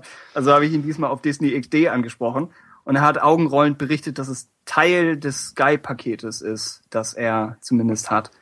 Äh, ich weiß Ja, aber Tim, welches- nicht jeder führt dieses versnobte Leben eines Superreichen wie du. nicht ich. Wir armen Leute können uns kein Sky leisten. Ja? Ja, ich, na, ich bin da auch da eher nur Dauergast, weil ich irgendwelche Sendungen sehen muss. Parasit. Dis Disney Channel selbst, so wie ich das verstanden habe, ist inzwischen Free TV. Das habe ich auch schon gesehen und ich glaube, den empfange ich so. Weißt du, ich wohne jetzt seit zwei Monaten in dieser Wohnung. Ich weiß, dass Fernsehen aus meiner Wand her herauskommt und ich weiß bis heute Ja. nicht, ob es Satellit oder Kabel ist. Ah. So weit ist es mit mir schon, ja. äh, einziger Technik-Nerd. Mir ist es scheißegal. Hauptsache, es kommt irgendwas raus. Mein Fernseher kann es darstellen und ich habe meine Ruhe. Ja, also im Alter, äh, ja. Wenn der Fernseher Welt- manchmal einfach Wolken anzeigt, dann ist es Satellit. dann ist ist ja wahrscheinlich. Oh Äh, Gott. Disney Channel wird das Ganze früher oder später wahrscheinlich zeigen, aber nicht im Herbst, während Disney XD, dieser bekloppte Name, Disney XD wird das Ganze äh, wahrscheinlich zeitnah zur US-Ausstrahlung senden. Ja?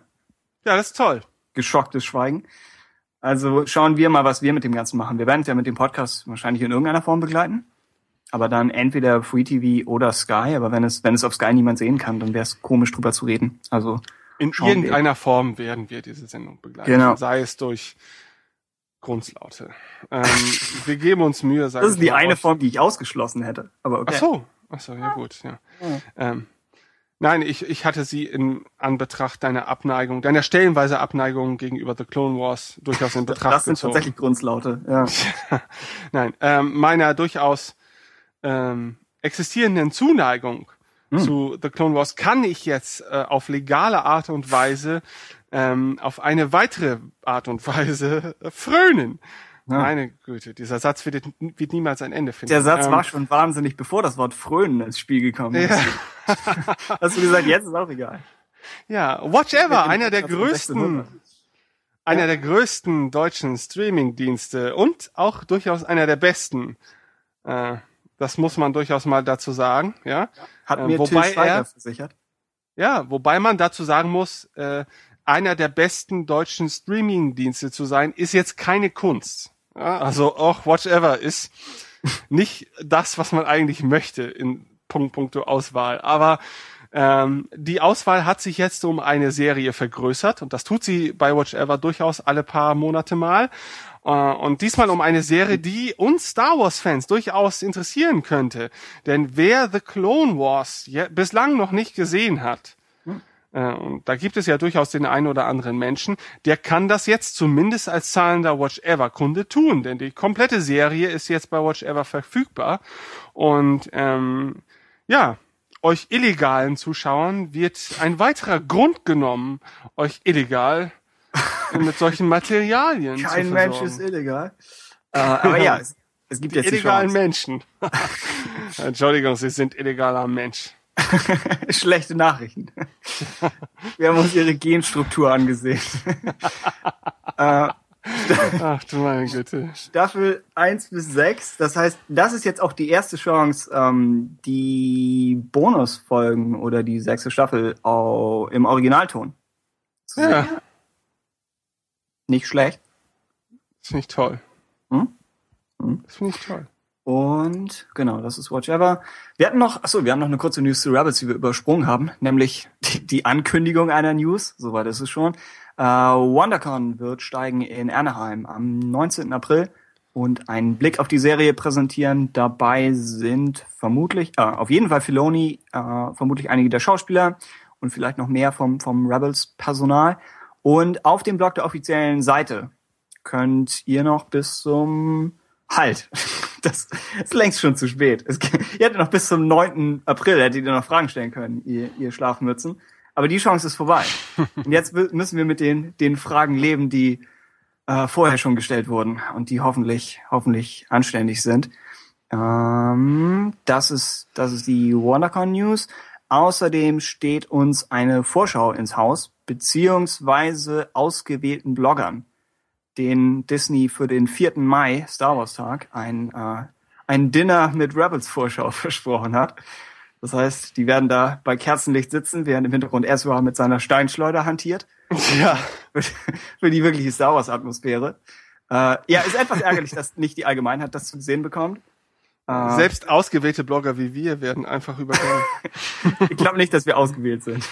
Ja, doch für irgendwas werden wir bestimmt ausgewählt sein. Die, die, die Auserwählten, die Auserwählten. Vielleicht gaukelt man uns ein Dinner vor, um uns dann irgendwo in eine Falle zu locken und einzusperren. Ja, eben. Ah. Also, Jedenfalls ist es, es ist auch eine gängige PR-Taktik. Ich glaube, bei, bei Game of Thrones wurden auch ähm, bestimmten Celebrities und Internetpersönlichkeiten solche Boxen geschickt vor der zweiten und dritten Staffel. Einfach in der Annahme, dass die dann darüber sprechen und dass auf diese Art Stimmung gemacht wird und dass man mit beigelegten Verträgen, die unterzeichnet werden müssen, dass wenn man spricht, auch ja nichts Negatives verrät oder bestimmte Persönlichkeiten oder Themen oder Spoiler außen vor lassen muss. ja, Aber es Bisschen. gibt ja ta- tatsächlich so, ja. bisschen knifflig. Aber auf jeden Fall interessant, dass Disney May the 4th als bedeutenden Tag nutzen möchte. Auch wenn man dann vielleicht davon ausgehen kann, dass sie nicht am gleichen Tag irgendwas Massives zu Episode 7 raushauen werden, sondern dass sie jetzt erstmal sagen, wir machen Stimmung für Rebels. Ja. Ich glaube, letztes, letztes Jahr gab es diese immense Erwartungshaltung für, für den 4. Mai, was Nachrichten angeht. Und jetzt wird die nächste Chance auf, auf Casting-Bestätigung wahrscheinlich, weiß ich nicht, Comic-Con? Das Ding ist, die, die Taktik ist, man, man leiert sämtliche Erwartungen der Fans erstmal aus. Mhm. Äh, und dann kann man alles hineinwerfen in diese ausgeleierten Erwartungen und ähm, die Fans berührt es dann gar nicht mehr. Die sind schon viel, viel zu, viel zu abgewetzt. eine, eine interessante Metapher. Äh, letzte Nachrichten noch in Richtung Detours. Es gab nochmal Rückmeldungen von Seth Green und Matt Steinreich, die beide an Kurz dazu noch, ja, nicht jeder weiß überhaupt noch, worum es sich bei Detours handelt. Oh ja, worum geht's? Äh, Um eine angedachte Comedy-Serie im Star Wars-Universum. Ja. Um es jetzt in einem Satz. Von äh, Seth Green, der auch bei Robot Chicken mitgemischt hat. Das Ganze ist 3D animiert, Mhm. hat so ein bisschen den Robot Chicken Humor, was so die, die Darstellung vom Imperator und Vader als äh, Bürokraten angeht zum Beispiel. Ist dann aber auch schon einfach optisch auch ein anderer Stil, sieht ein bisschen äh, knuffiger aus. Ist relativ einfaches 3D, jetzt nicht schrecklich, aber eben nicht irgendwie Clone Wars oder Rebels.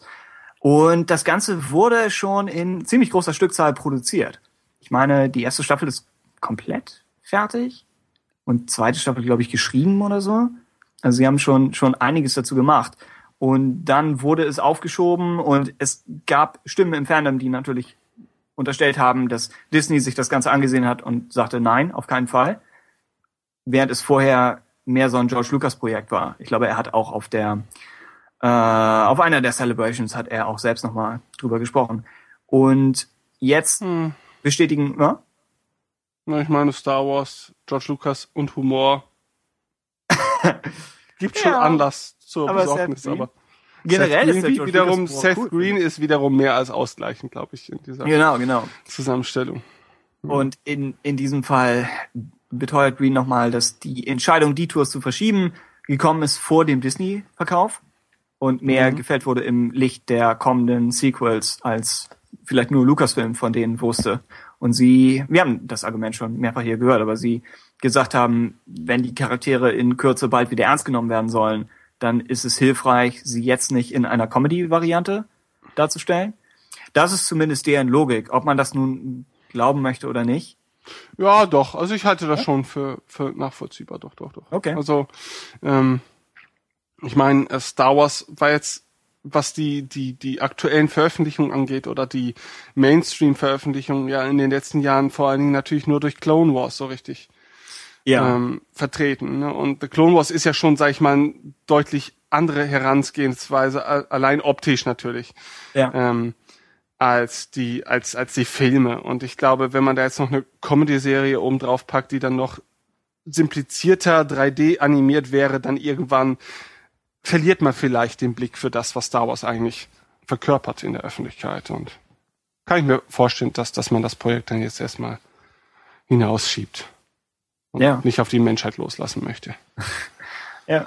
Es gab damals ein paar Clips und ich fand die so ein bisschen, wie sagt man, Hit, Hit, Hit or Miss, wo Mhm. einige Sachen cool waren, irgendwie Han und Chewbacca als, als äh, streitendes Ehepaar. Die ganzen Vader-Imperator-Sachen hat man halt früher schon von Robot Chicken gesehen. Es gab eine witzige Szene mit äh, Greedo und Lando, wo Mhm. sie sich gegenseitig imitieren. Das war ganz gut. Aber ja, kann Mal gucken, was daraus wird. Mal Hm? gucken, was daraus wird. Auf jeden Fall, achso, Green sagte, die Serie kommt, aber es werde, Zitat, sicher noch fünf Jahre dauern. Also entweder das oder vielleicht auch mehr. Also Mhm. ja, haltet nicht den Atem an. Dann. Das machen wir für euch. Äh, Ach so, bevor wir, bevor wir weitermachen mit Videospielen, noch eine nachgeschobene Sache zu den Filmen. Hatten wir darüber gesprochen, dass äh, es diese Kinomarathons gibt am 3. und 4. Mai? Ja, hattest du kurz erwähnt. Äh, Glaube ich zumindest. Äh, vielleicht auch nicht. Im Rahmen der Veröffentlichung sagten wir, glaube ich, E- Episode 2 in 3D wurde einigen Leuten gezeigt. Und ja, es gibt jetzt so Kinomarathons, äh, wo alle sechs Teile gezeigt Genau, werden. das meine ich hauptsächlich. Ja, in ausgewählten Kinos über das Land verteilt. Über welches Land? Dieses, oder Ach, dieses. In welchem befindest du dich denn? weiß ich nicht, sind, sind wir nicht im gleichen? Hat sich, hat sich, ist Friesland den Wir Weg befinden- Tunesiens gegangen und hat sich abgespalten. Ja, Friesland hat sich abgespielt. Nein, wir befinden uns übrigens Ostfriesland, ja, das nehmen wir hier sehr genau. Ah, okay, okay. Äh, wir leben in Deutschland, aber wir haben ja durchaus auch Hörer aus Österreich, wie wir ja wissen. Und Ach so, wenn wir jetzt über oh, dieses stimmt. Land reden, ja, dann guckt der geneigte Österreicher sich jetzt äh, Ah. seine Kinos an und sagt, Moment mal, Jungs, was soll das? Warum lügt ihr? Tim, warum lügst du mich an? Das ist tatsächlich die häufigste Frage, die ich gestellt werde. Äh, gestellt bekomme. Dann, ja, Ja. genau, es, es geht um Deutschland, wobei es sein kann, dass ich erwarte, dass es eine, eine länderübergreifende Sache ist. Aber die News, die wir haben, bezieht sich auf Deutschland. Und auch da sind es vielleicht irgendwie, weiß ich nicht, Kinos in so den, den äh, Großstädten und einigen anderen. Und ich bin nicht sicher, ob es zwangsläufig alle sechs Filme sind oder ob man auch Trilogien gucken kann. Weil sechs Filme im Marathon ist ja schon einiges. Und habe ich, glaube ich, mit Star Wars auch noch nicht gemacht. Nee.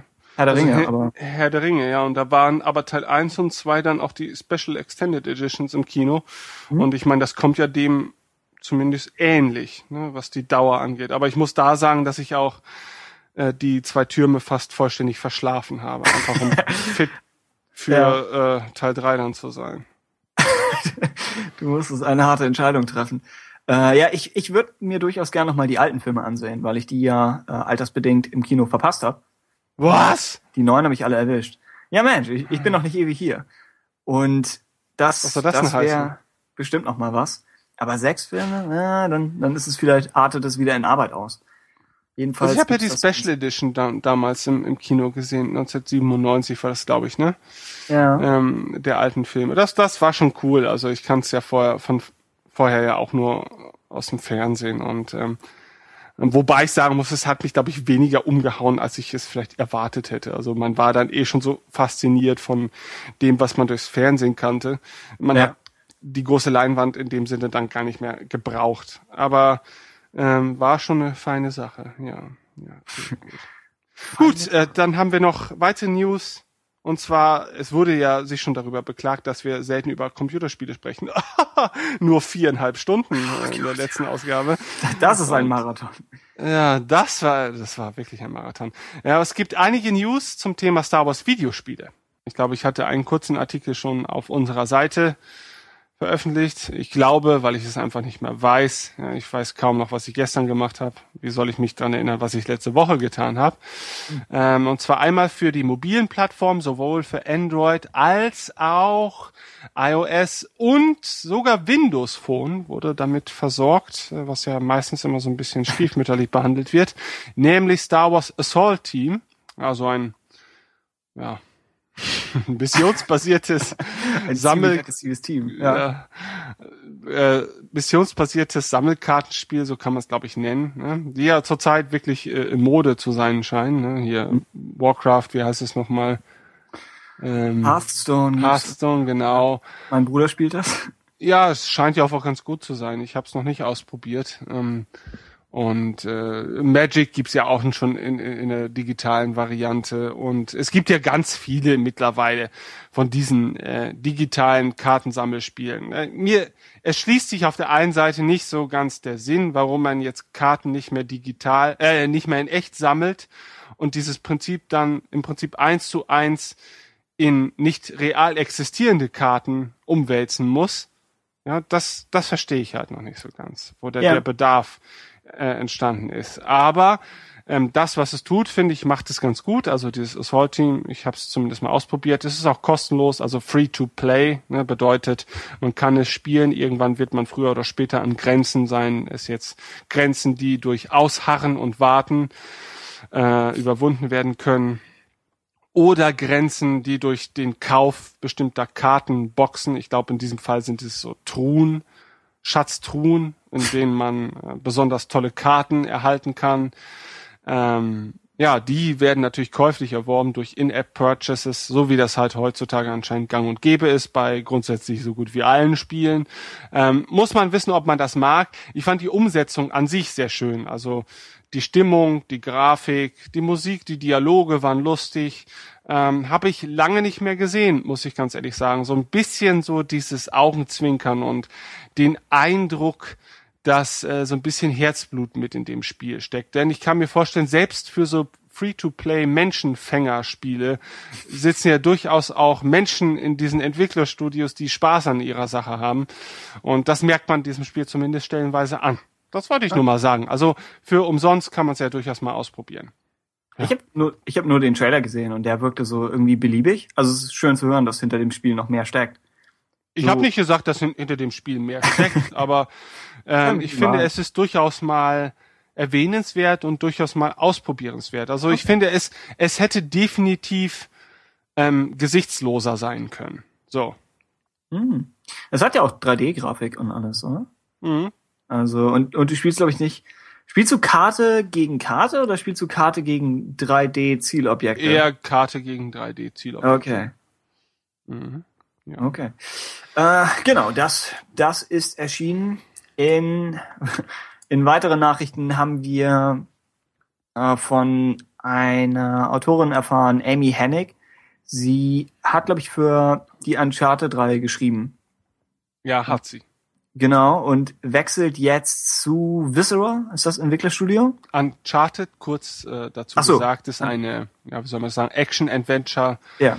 äh, Reihe für die PlayStation 3, glaube ich, ist ausschließlich für die PlayStation 3 äh, entschieden. ne? Ist auf jeden Fall Sony exklusive Produktion gewesen ähm, von wie heißt die Naughty Firma? Dog heißt. Naughty Dog, genau, die auch The Last of Us gemacht haben. Ja. Ähm, also durchaus bekannt dafür, bombastische, hochqualitative, denke ich mal, Spiele auch zu veröffentlichen. Ja, und äh, Story, an der Story beteiligt zumindest. Ich glaube, sie war sogar Hauptautorin der Uncharted-Spiele. Ja, ich glaube, als sie, als sie äh, Naughty Dog verlassen hat, gab Mhm. es einige Aufschreie, dass Leute gesagt haben, eigentlich hatten wir darauf gehofft, dass sie entweder das nächste schreibt oder dass sie äh, ein neues Franchise startet. Ich glaube, Für- Uncharted 3 war sie nicht mehr beteiligt, oder? War, war das nicht so, dass sie nach zwei ausgestiegen ist? Ich, ich bin mir nicht mehr ganz Ich meine, sie ist erst vor kurzem ausgestiegen, aber ich weiß nicht, was sie in der Zwischenzeit, ob sie schon am vierten vielleicht gearbeitet und dann weg. Vielleicht arbeitet sie auch heimlich am achten. Und, äh, Sie hat gesagt, was ist das, womit sie am wenigsten rechnen? Äh, ja, das, das gab's auf jeden Fall. Ich weiß nicht, hat sie an Last of Us?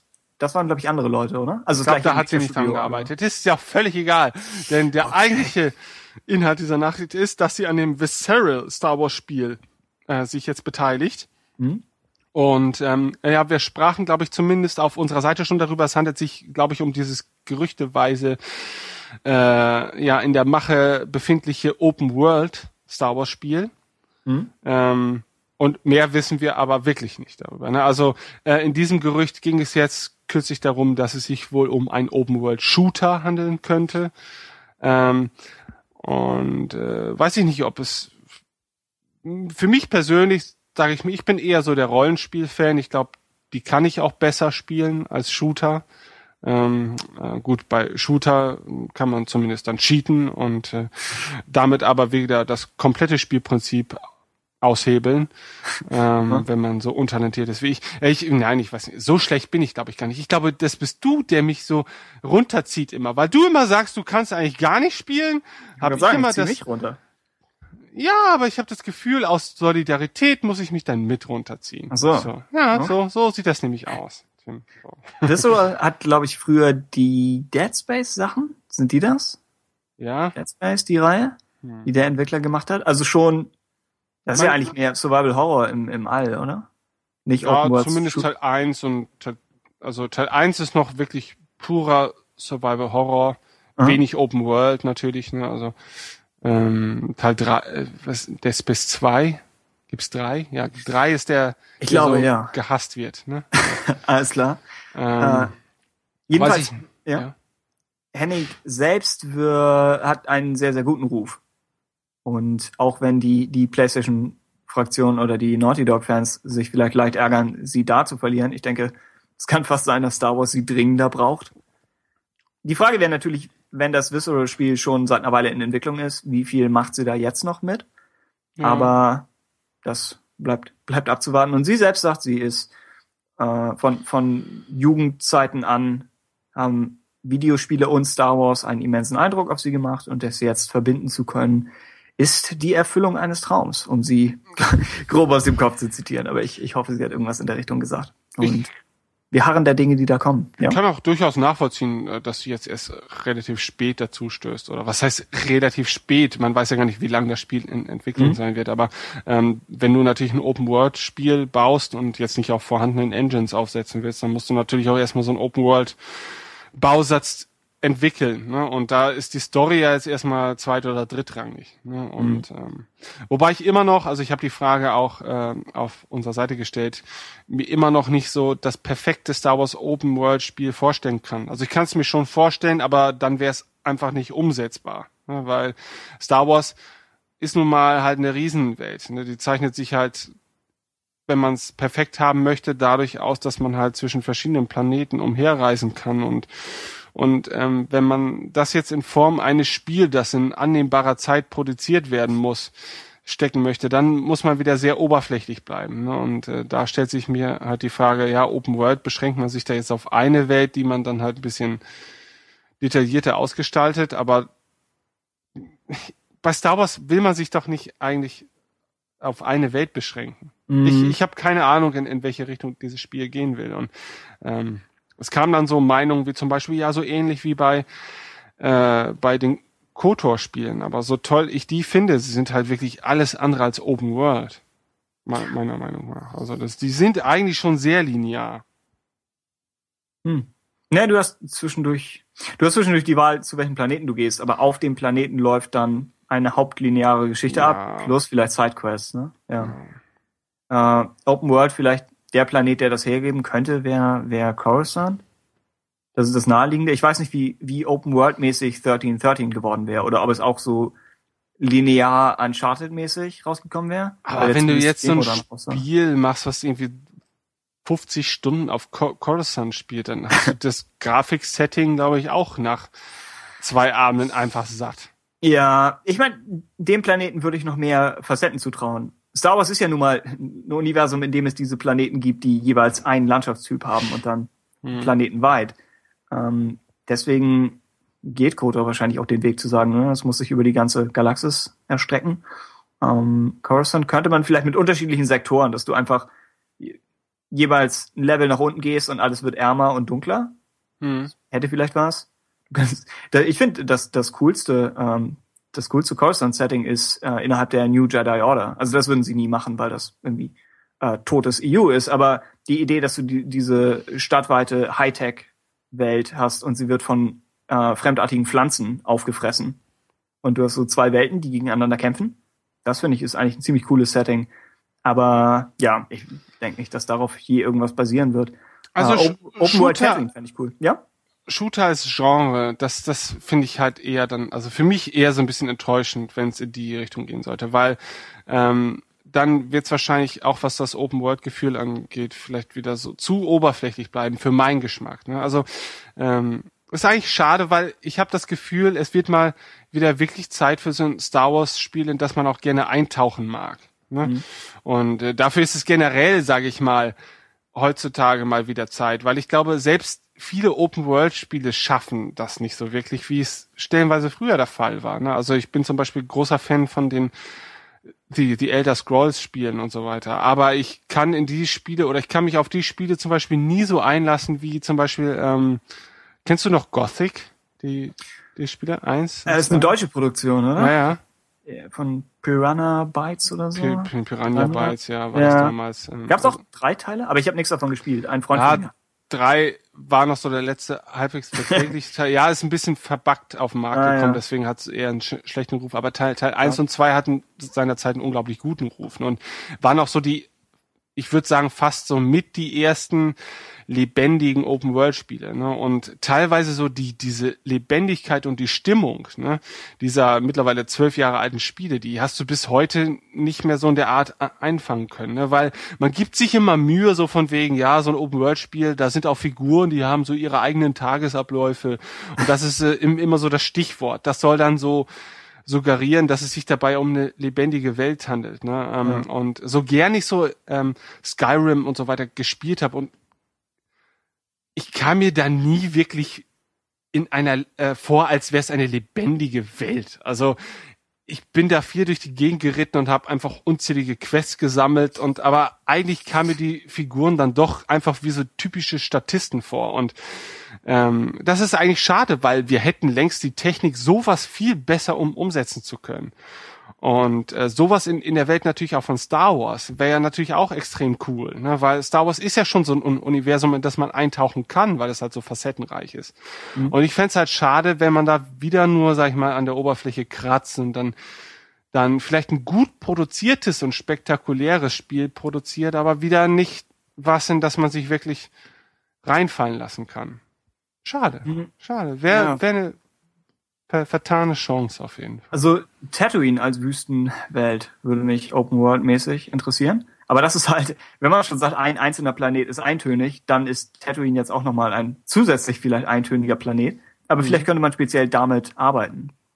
Und dass man dann mit so einer immensen Weite arbeitet, wenn du irgendwie das Problem ist, sämtliche Videospiele, die ich zitieren kann, sind alle immer schon zehn Jahre alt mindestens. Aber wenn mhm. du äh, von Zelda Wind Waker nimmst, wo du die Weite des Ozeans hattest und die Spielwelt konnte so riesig sein, weil sich die tatsächlichen, tatsächlichen Level oder das tatsächliche Setting hat sich jeweils geballt an Punkten. Und der Rest war nicht dazu da, interessant zu sein, sondern rüberzubringen, wie gigantisch diese Welt ist. Ich hatte mal, ähm, also ich, äh, Tatooine wurde auch, glaube ich, in den Kommentaren zu dem Artikel bei oh. Radio Tatooine genannt, aber eher als abschreckendes Beispiel. Ne?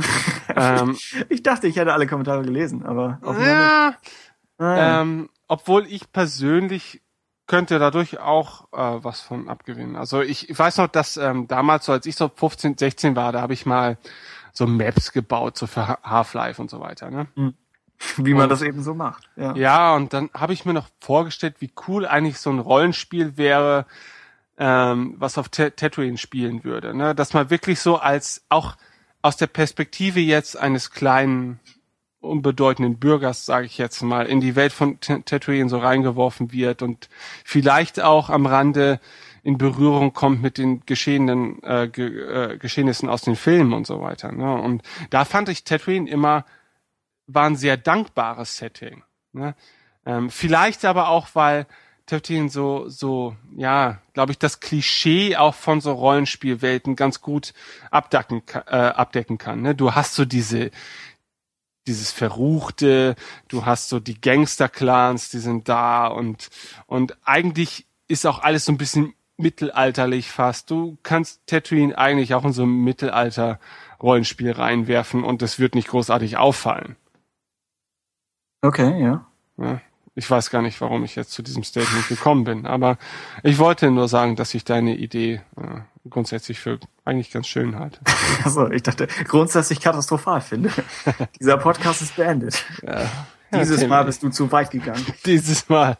Das reicht mir jetzt. Tatooine-Vorschlag war's. So viel kann ja. ich mich gar nicht betrinken. Ah ja, okay. Und das kurz. Ja, gut. ähm, ja, es, letzte Spiele-News? Ja, letzte Spiele-News. Es ist wieder mal sind Fragmente eines eingestellten Star Wars Spiels aufgetaucht.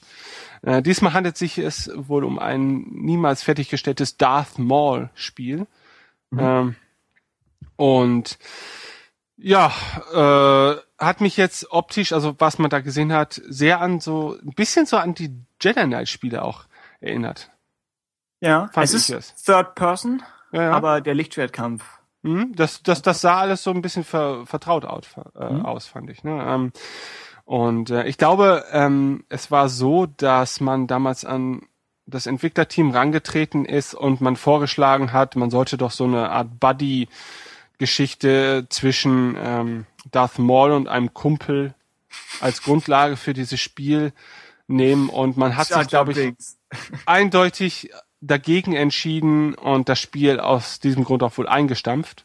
Ja. Ja. Weil man quasi die Wahl zwischen Pest und Cholera hatte, so wie ich das verstanden habe.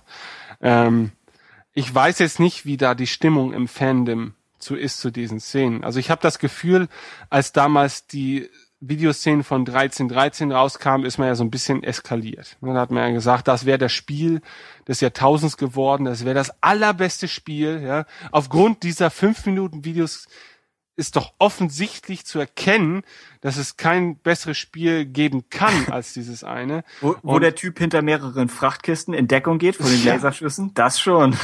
Next Gen Stuff, ja. Ich musste sagen damals so, okay, ja, das sah okay aus, aber es war jetzt auch nicht nichts, was man nicht schon auch von anderen Spielen unserer Generation präsentiert bekommen hat. Und das sagt über die Qualität des Spiels oder, oder den Spielspaß gar nichts aus. Ne? Also da wurde, finde ich, so ein bisschen viel ähm, sich in die Sache hineingesteigert. Und ich weiß nicht, wie es jetzt der Fall ist. Ähm, ich bin mir sicher, es waren noch viele andere Spiele in Entwicklung oder man hat mal was ausprobiert. Man hat irgendwelche Engines genommen und hat da vielleicht auch, was weiß ich, R2D2 Monster Hero reingeworfen, der, keine Ahnung, äh, also das Universum von Star Wars ist auch in, in, in puncto Spiele natürlich quasi sehr facettenreich und quasi unausschöpflich. Und ich denke, da wird auch noch das ein oder andere Material liegen. Äh, finde ich ganz interessant, aber ich finde es jetzt auch nicht besonders bedauerlich, dass uns da jetzt uns was entgangen ist, weil wir wissen halt überhaupt nicht, ob es was Gutes oder was Schlechtes gewesen wäre. Und es kann ja immer noch was Gutes kommen. Trotz Electronic Arts. Ja, ja. Das ist es vielleicht auch ein bisschen, was, was LucasArts eben zu Fall gebracht hat. Dieses leicht orientierungslose, dass sie viele Konzepte angefangen haben. Das hier wurde jetzt außerhalb entwickelt, bei, ich glaube, der Entwickler heißt Red Fly. Und, aber LucasArts war, was? Muss, wenn du allein dieser Satz sind, wie muss man ja sagen, alle eigentlich guten LucasArts Spiele der letzten 15 Jahre. Ne? Hm. Also die hauseigenen Sachen, das das einzige, was woran mich äh, jetzt erinnere, war ja The Force Unleashed und das war ja nun zumindest äh, etwas weiter davon entfernt, als das beste Star Wars Spiel aller Zeiten zu gelten, um es jetzt mal ja, freundlich ja. zu formulieren. Ja. Ähm, ja, ansonsten das Darth Maul Spiel. Ein, ein interessanter, eine interessante Anekdote ist noch, dass, und das kommt, glaube ich, alles von einem anonymen Mitarbeiter, also wie viel man darüber sagen kann, hey, aber zumindest die Spielszenen sind ja auf jeden Fall echt. Äh, George Lucas selbst hat von dem Spiel Wind bekommen und wollte, dass äh, Darth Crate und Darth Talon mitspielen. Was, was wirklich obskur ist. Also nicht, dass er seinen eigenen Input hat. Ich glaube, das ist normal und ich glaube, auch bei Force Unleashed hat er ja mitgewirkt. Aber da, dass er nun äh, Charaktere aus dem, ich glaube, Legacy EU holt und sagt, die bringen wir in Verbindung mit einem Spiel, das theoretisch 100 Jahre vorher spielt. Also alles ein bisschen komisch. Aber von der Sache her witzig zu sehen. Ansonsten gab es Ideen, das Spiel mit äh, dem Darth Maul Story Arc von The Clone Wars zu verknüpfen. Ich meine, Savage Opress war zu dem Zeitpunkt schon etabliert und dann hatte man überlegt, ob man das noch irgendwie reinbringt. Und irgendwie gab es dann dieses seltsame Vor und Zurück und es ist nichts draus geworden und das Spiel wurde gecancelt. Und das Ganze lief 2010, 2011. Oh war ja. Tja. Tja, vielleicht hören wir noch von weiteren Spielen. Aber jetzt inzwischen äh, sind wahrscheinlich einfach, weil Spiele so viel Geld kosten, ist es, glaube ich, unwahrscheinlich, dass die Spiele, die sich jetzt in Entwicklung befinden, gecancelt werden. Ich meine, Battlefront 3 hatte vielleicht schon eine schwierige Geschichte hinter sich, also soll man nicht darauf schwören, dass es kommt, aber ich denke, es wird alles erscheinen. Die, die Leute, die Spiele canceln, die schon wirklich weit sind, welcher Entwickler kann sich das eigentlich noch äh, erlauben? Hm. Ich habe halt immer noch so ein bisschen Bedenken, was so die, die Qua- Qualität der Spiele angeht, weil ich einfach denke auch, dass ähm, mit Star Wars Spielen man vor allen Dingen natürlich die Star Wars Fans anspricht Hm? ähm, und die sich natürlich mit ihrer Materie oder mit ihrem Fandom natürlich auch ein bisschen bisschen tiefergehend auseinandersetzen und den kann man durchaus auch mehr zumuten als so den üblichen Mainstream-Shooter. Ne? Und ähm, ich habe halt eben trotzdem Bedenken natürlich, dass dadurch, dass die Produktion der Spiele halt unglaublich teuer ist Mhm. oder vermutungsweise unglaublich teuer Ja, sein wird, ähm, weil ich denke, da wird man ja schon so Triple Ja. äh, von Produktion raushauen und keine kleinen Indie-Titel so und ähm, da habe ich halt das Gefühl, dass man natürlich extremst versucht, den Mainstream-Geschmack zu treffen. Ne? Und das muss man sagen. Ich denke, zum jetzigen Zeitpunkt äh, ist jetzt ein Star Wars-Spiel allein dadurch, dass es Star Wars äh, als Thema hat, nicht ausreichend für den Mainstream. Ne? Also äh, ich denke, das muss auch andere Möglichkeiten bieten und es muss unglaublich zugänglich sein, dass es solche hohen Kosten dann auch einspielen kann. Ne? Weil Star Wars ist dann halt auf die gesamte Spielewelt gesehen dann doch wieder nur eine Nische. Mhm. Halte ich durchaus dafür. Also, ja. Weil es ist jetzt nicht mehr so wie vor 15 Jahren, wo vielleicht ein, zwei große Titel auch im Jahr erschienen sind. Und wenn dann eins davon Star Wars äh, ein Star Wars Spiel war, okay, dann wurde das halt so oder so gekauft natürlich von Millionen Leuten, weil es gab ja sonst auch nichts anderes. Heutzutage hast du 10, 20 äh, AAA Veröffentlichungen im Jahr und keine davon ist auch wirklich schlecht. Ne? Und alle davon sprechen ein Millionenpublikum an. Da muss dann natürlich auch noch Platz für ein Star Wars Spiel sein und das muss ja auch in irgendeiner Form herausragen. Und wenn es dann mittelmäßig ist, dann, dann wird es wieder nur von Fans gekauft, die, denen das Spiel und dessen äh, Qualität schon eher zweitrangig ist, sondern eigentlich nur äh, der Faktor zählt, dass es sich dabei um Star Wars handelt. Und das, das ist alles irgendwie, weiß ich nicht. Also das lässt mich so ein bisschen meine Vorfreude äh, zumindest ein bisschen dämpfen, ne? weil ich auch das Gefühl habe, von Seiten der Publisher oder Entwickler kann man da kaum das Richtige machen, ne? weil auf der einen Seite willst du einen Massengeschmack befriedigen, auf der anderen Seite willst du aber auch nicht wirklich so, so ein, den Big Mac rausbringen, ja, der halt total x-beliebig ist. Hm. Ja. Okay, ich glaube, mangels Hardware werden die meisten Spiele an mir so ein bisschen vorbeigehen, deswegen kann ich da nicht so Begeisterung für irgendwas davon aufbringen. Aber, also mich freut, dass Battlefront 3 erscheint, weil ich denke, viele warten drauf. Aber ich selbst hätte, selbst, selbst wenn ich das technisch zum Laufen bringe, ich habe da einfach keine große Zukunft in solchen, in solchen Spielen rein Der als. Tim mit als seinem MacBook. das MacBook, das, was hatte ich immer gespielt? Irgendwie Space Pirates vs. Zombies oder so. Mein Bruder hatte mir das irgendwann mal über, über Steam äh, geschenkt und nahegelegt. Und selbst da war das MacBook schon am Kämpfen.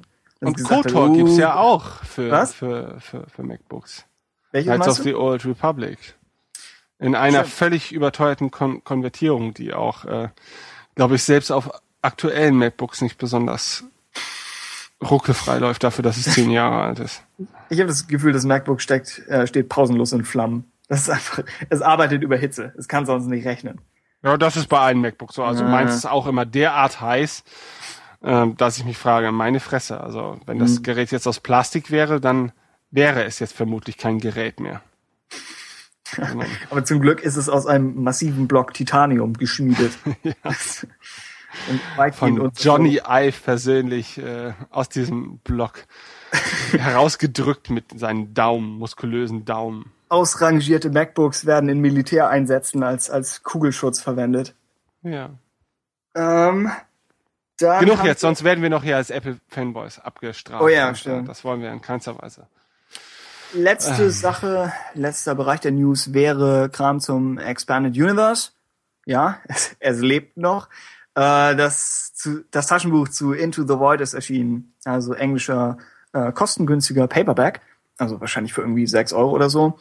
Into the Void spielt in der Zeitepoche von Dawn of the Jedi.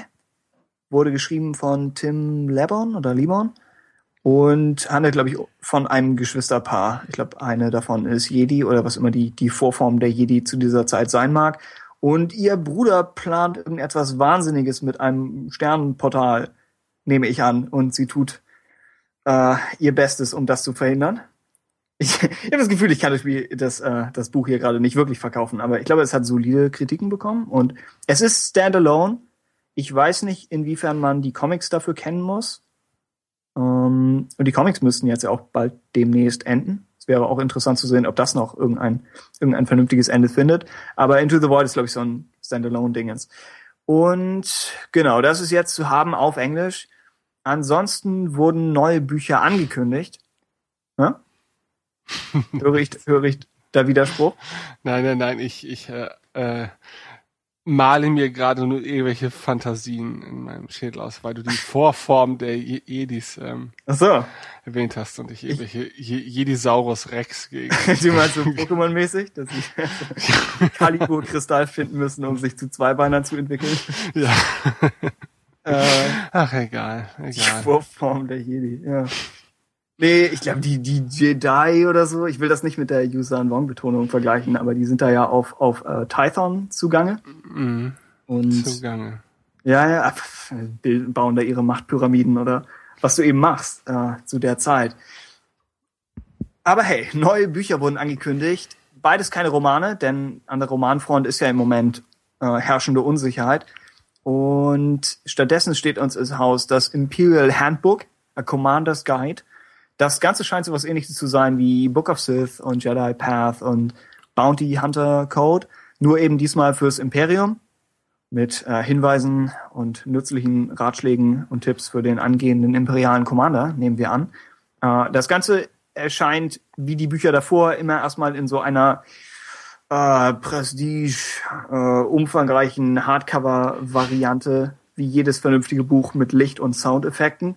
Denn das ist, das ist der Zustand des Lesens in diesem Land.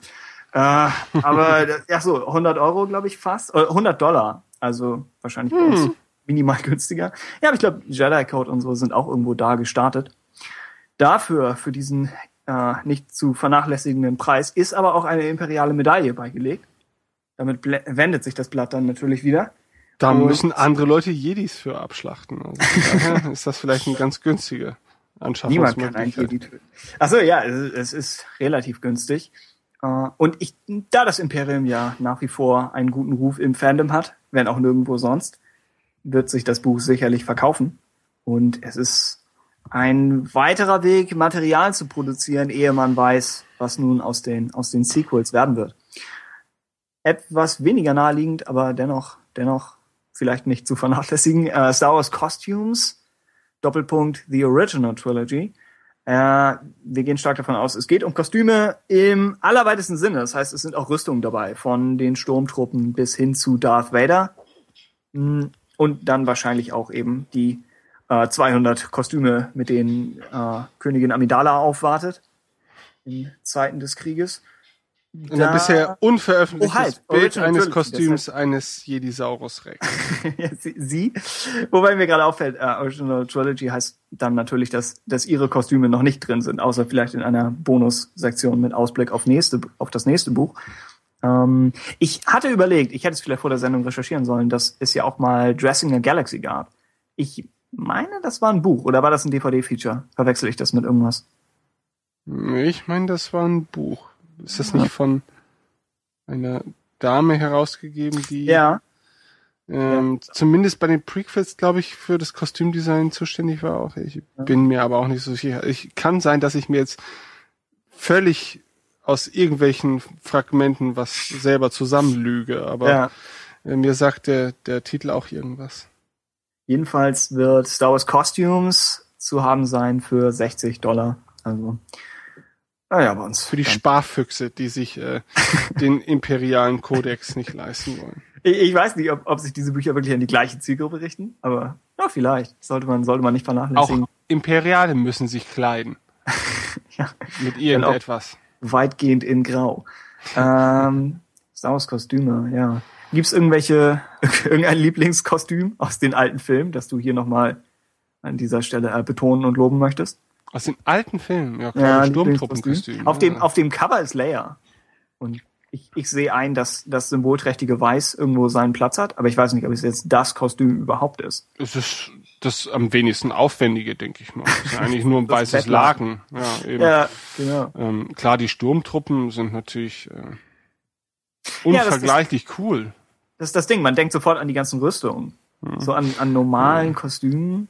Und ja auch, ja, Han, Han Solos Kostüm ist eigentlich recht cool und ikonisch, ne, mit seinen, mit seinen komischen, äh, wie heißen die nochmal, Blutstreifen? Die Hose? Bloodstripes? Heißen die nicht Blutstreifen? Weiß ich nicht. Ich bin mir nicht mehr sicher.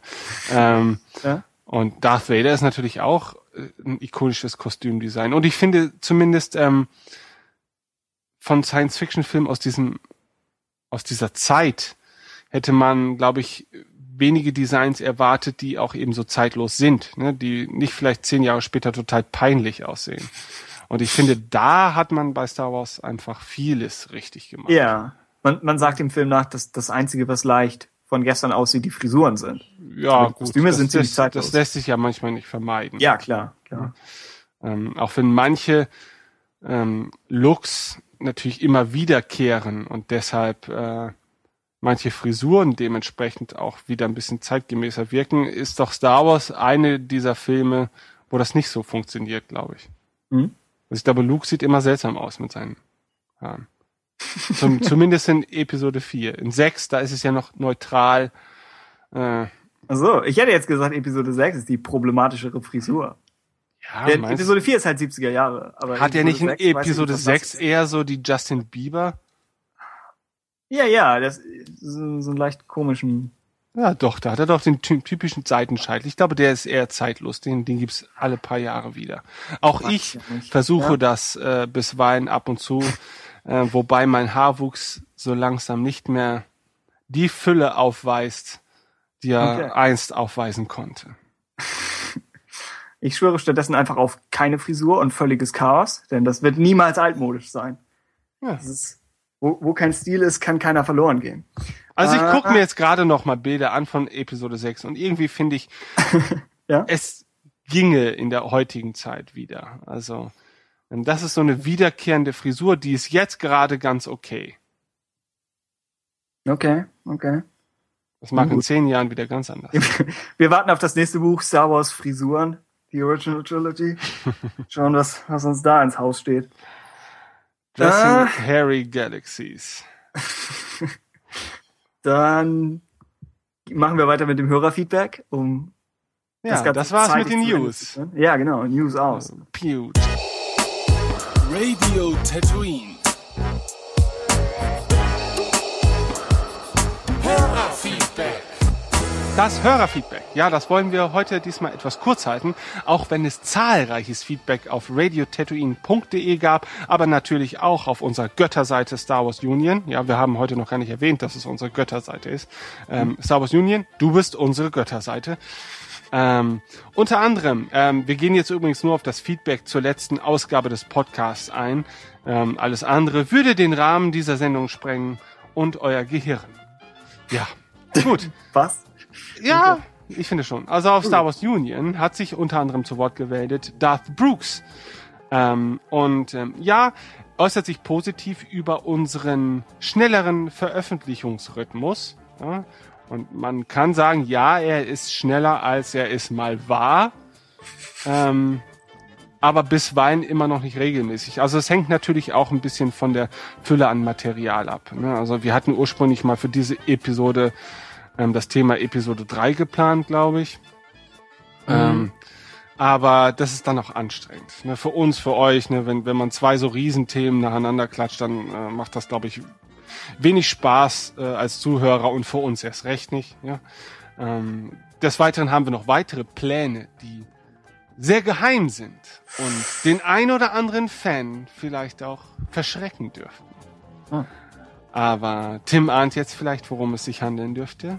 Nur so halb. noch. Versuch nur einfach mitzugehen und Ach zu so. sagen, wir bauen jetzt gefährliche Stimmung auf. Ja, wir Ja. bauen sehr gefährliche Stimmung aus. Aber äh, ihr Fans solltet offen für alles sein ne? und man muss auch mal über den Tellerrand schauen. Und ich hoffe, jetzt weißt du, worum es geht, Tim. Ja, das kann ich Nee, war, war der Teller, war das ein Hinweis? Nein. Äh, Nein! ähm, Dann- ähm, Ach so, wir spielen häufig mit Ton. Ach, jetzt ist auch egal. So, äh, ja, Darth Brooks äh, erwähnt nochmal, dass, dass es beim Podcast teilweise extrem unprofessionell zugeht, mit irgendwie, ich glaube, Mausklicks hat man gehört und irgendwie Glocken im Hintergrund. ja Und- wir haben den Schuldigen ja schon gefunden. Ja, war das, war das rein unser Gast? Es war rein unser Gast und ich habe äh, in den ersten zehn Minuten habe ich seine Tonspur wirklich seziert und die äh, Klicks da rausgefischt und habe ich mir irgendwann gesagt, nö, also das das kann ich so nicht weitermachen. Dann werde ich wahnsinnig und dann wird diese Folge, niemals das Tageslicht erblicken und dann Er hatte- drin gelassen.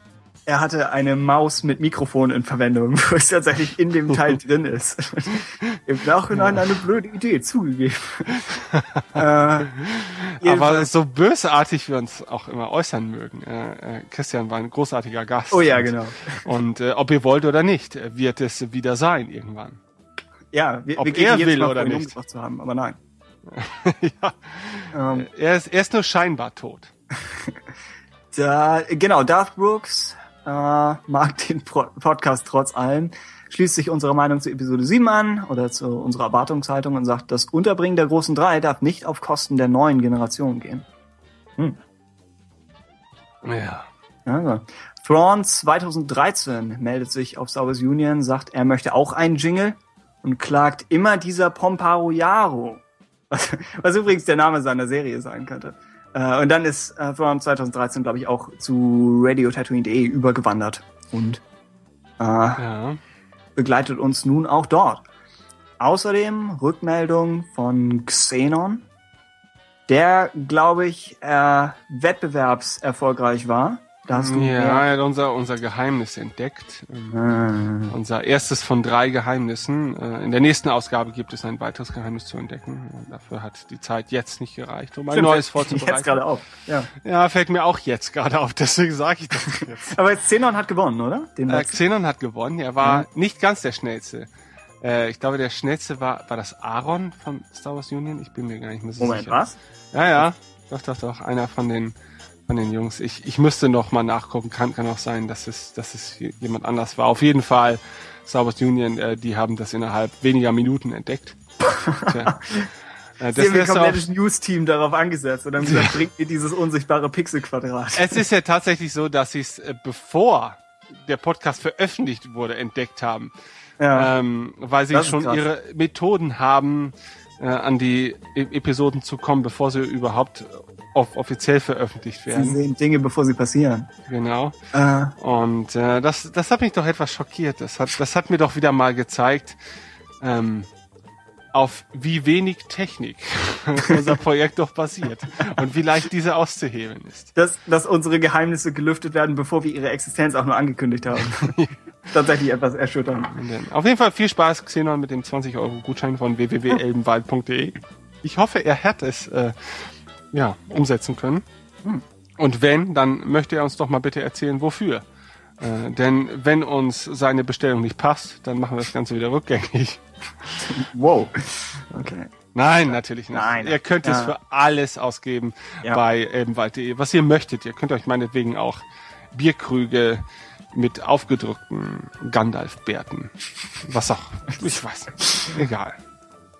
Tausend wurden produziert, tausend sind noch verfügbar. Wie die Jar Jar Binks Figuren damals.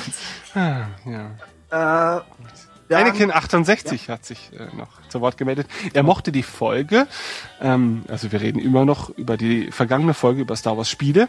Ja. Äh, es gab ein Spiel zu The Phantom Menace und das gab es auch für die PlayStation 1. Ähm, für die PlayStation 2 gab es einen Nachfolger von Racer namens äh, Racer Revenge. Kenne ich gar nicht, sagt mir auch überhaupt nichts.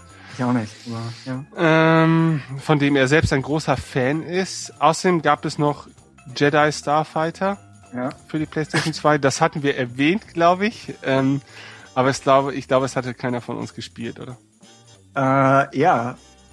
Ja. Also ich auf jeden Fall nicht. Ich, genau, ich erinnere mich auch nur, dass es vage erwähnt wurde. Ich kann mich irgendwie schon noch so an dieses Cover der, der Verpackung erinnern, aber Hm. ähm, ich glaube, das war, guck mal, das war ein gefährliches Alter. Ich glaube, da war ich glaube ich 16, 17, 18, 19.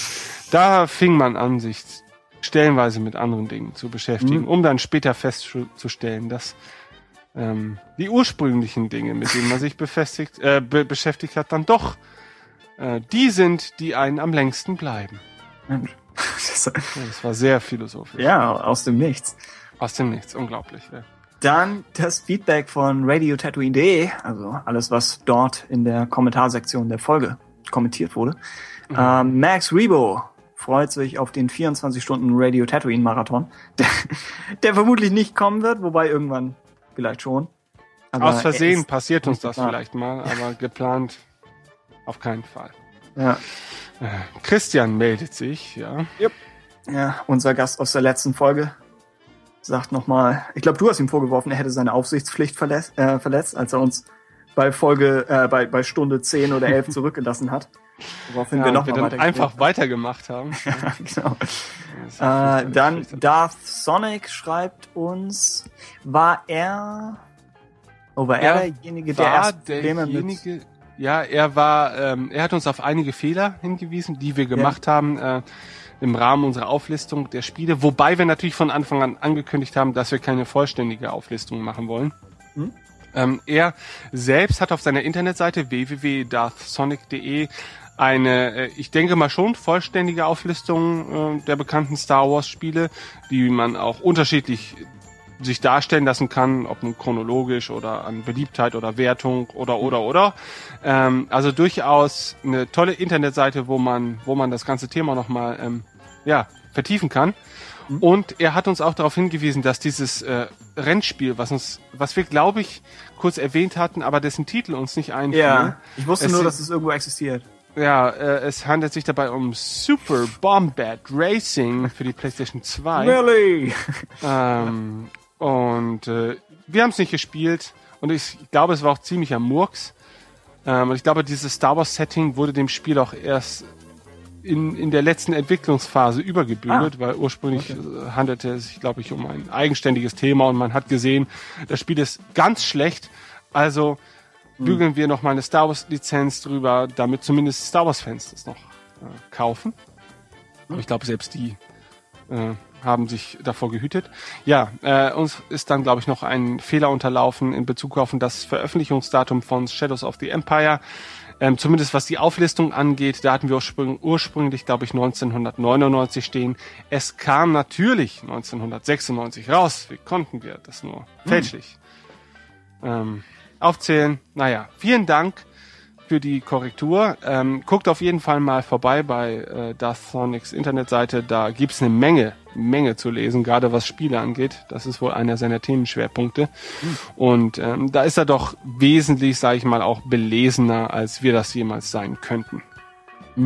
Ja. ja. Und er Ja, ja, hält das war ein, ein zustimmendes. er hält vier Stunden Podcast übrigens für zu viel. Wie? Nicht allein, ja. Er ist nicht allein, nein. Und der Ruf nach Kapitelmarken wird natürlich immer lauter, gerade bei einem Vier-Stunden-Podcast. Und unsere Ignoranz gegenüber Kapitelmarken wird immer größer, gerade bei einem Vier-Stunden-Podcast. Okay. Äh, wir hatten in der letzten Folge noch überlegt, ob The Old Republic eigentlich Gewinn gemacht hat. Und Darth Mandler schaltet sich ein und sagt, er geht stark davon aus, weil erstens schon das zweite Add-on angekündigt wurde, dann immer noch regelmäßiger Patch-Support besteht und außerdem, ich zitiere, allerlei Mumpitz für den Ingame-Shop betrieben wird. Er geht also davon aus, dass das Spiel noch einige Jahre am Leben bleiben wird. Ja, wobei Ja. man sagen muss natürlich, es ist ja erst durch das, äh, durch die Umstellung auf Free-to-Play so wirklich in Fahrt gekommen. Ne? Ja. Und das ist eigentlich schade. Aber das, ich, ich sehe das nicht als Fehler des Spiels. Ne? Das ist, denke ich mal, eher so dass der zeitgenössische oder die zeitgenössische Art und Weise zu konsumieren. Ne? Wenn solche Spiele nicht äh, direkt als Free-to-Play veröffentlichen werden, dann haben sie gleich einen schlechten Stand. Ne? Also das sieht man jetzt zum Beispiel bei Elder Scrolls Online. Auf, auf der einen Seite hat es gute Bewertungen ne? und ähm, auf der anderen Seite sagt man sich, ja, aber kann man sich so ein Abo-Modell heute noch erlauben? Ne? Ähm, und ich frage mich dann, was ist jetzt schlimmer, dass man sich das nicht mehr erlauben kann äh, oder dass man sich das nicht mehr erlauben kann? Ja.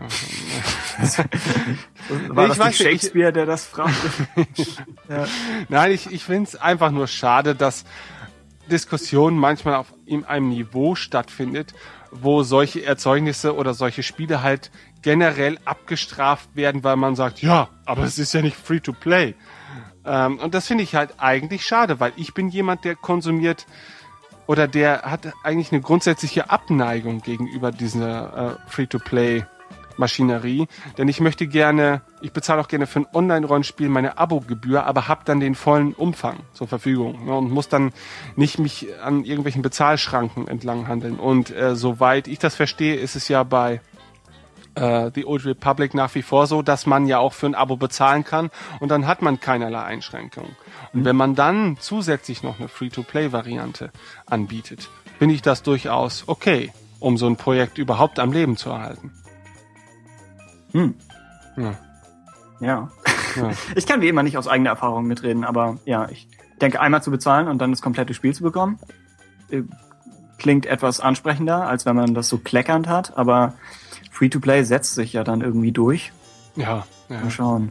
das lässt sich nicht verhindern. Ähm, Gene, auch ein, ein Hörer der ersten oder frühen Stunde, äh, spricht nochmal äh, The Force Unleashed an und sagt, er fand, fand die Storyline etwas problematisch. Er sagt, viel von dem, was das EU über die Gründung der Rebellion etabliert hat, wird hier nochmal geredconnt.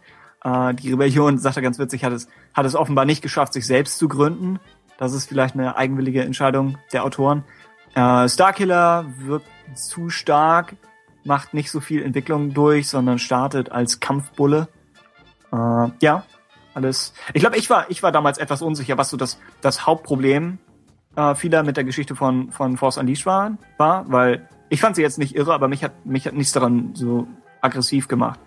Äh, und ja, Ja. das wäre das wäre eine Antwort und kann ich absolut nachvollziehen, ja.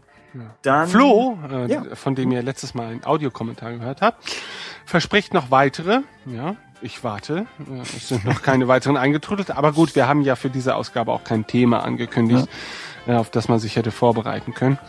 Ähm, auf jeden Fall ähm, hat mir das sehr gut gefallen mit den Audiokommentaren. Ähm, ja, ja. Äh, Weltraumhirsch hat sich dann noch zu Knights of the Old Republic äh, in Form der iPad-Version geäußert. Und ähm, es war, glaube ich, sein Erstkonsum dieses Spiels. Deswegen ähm, spricht er aus vergleichbaren Erfahrungen mit Mass Effect. Ne? Ja. Ähm, während andere Leute, so wie wir, wahrscheinlich eher das, die, die Erlebnisse andersrum gemacht haben, dass wir wahrscheinlich zunächst mal natürlich Knights of the Old Republic gespielt haben und dann später dann Mass Effect eigentlich im Prinzip so der inoffizielle Nachfolger ja beinahe war, zumindest Gameplay-mäßig. ja. Ähm, okay, ähm, Uschnot hat sich noch gemeldet, ist neu dabei als Zuhörer und ist durchaus zufrieden. Ähm, hat, ja, sich zu sehr vielen Spielen geäußert. Ja, cool. Ist sehr Ähm, umfangreich. und ja, definitiv auch, definitiv auch lesenswert. Deswegen guckt immer mal wieder in die Kommentare zu den einzelnen Ausgaben, ähm, denn da werden nicht nur Meinungen kundgetan, sondern da ist auch durchaus wirklich Wissen wird dort vermittelt und lesenswerte äh, Lektüre ist dort zu finden. Ne? Also ich finde das immer toll, wenn, wenn sich Leute so tief dann auch oder so tiefgehend mit der Sendung auseinandersetzen, tiefer als wir selbst beinahe. Und, äh, und uns dann noch quasi verbessern können und die Serie oder die Ausgabe natürlich bereichern können. Er äußert sich noch zu Racer, sagt die Tatooine-Strecke, die wir mochten, findet er tatsächlich längst nicht so spannend wie die äh, Strecke des Gefängnisplaneten OVO 4.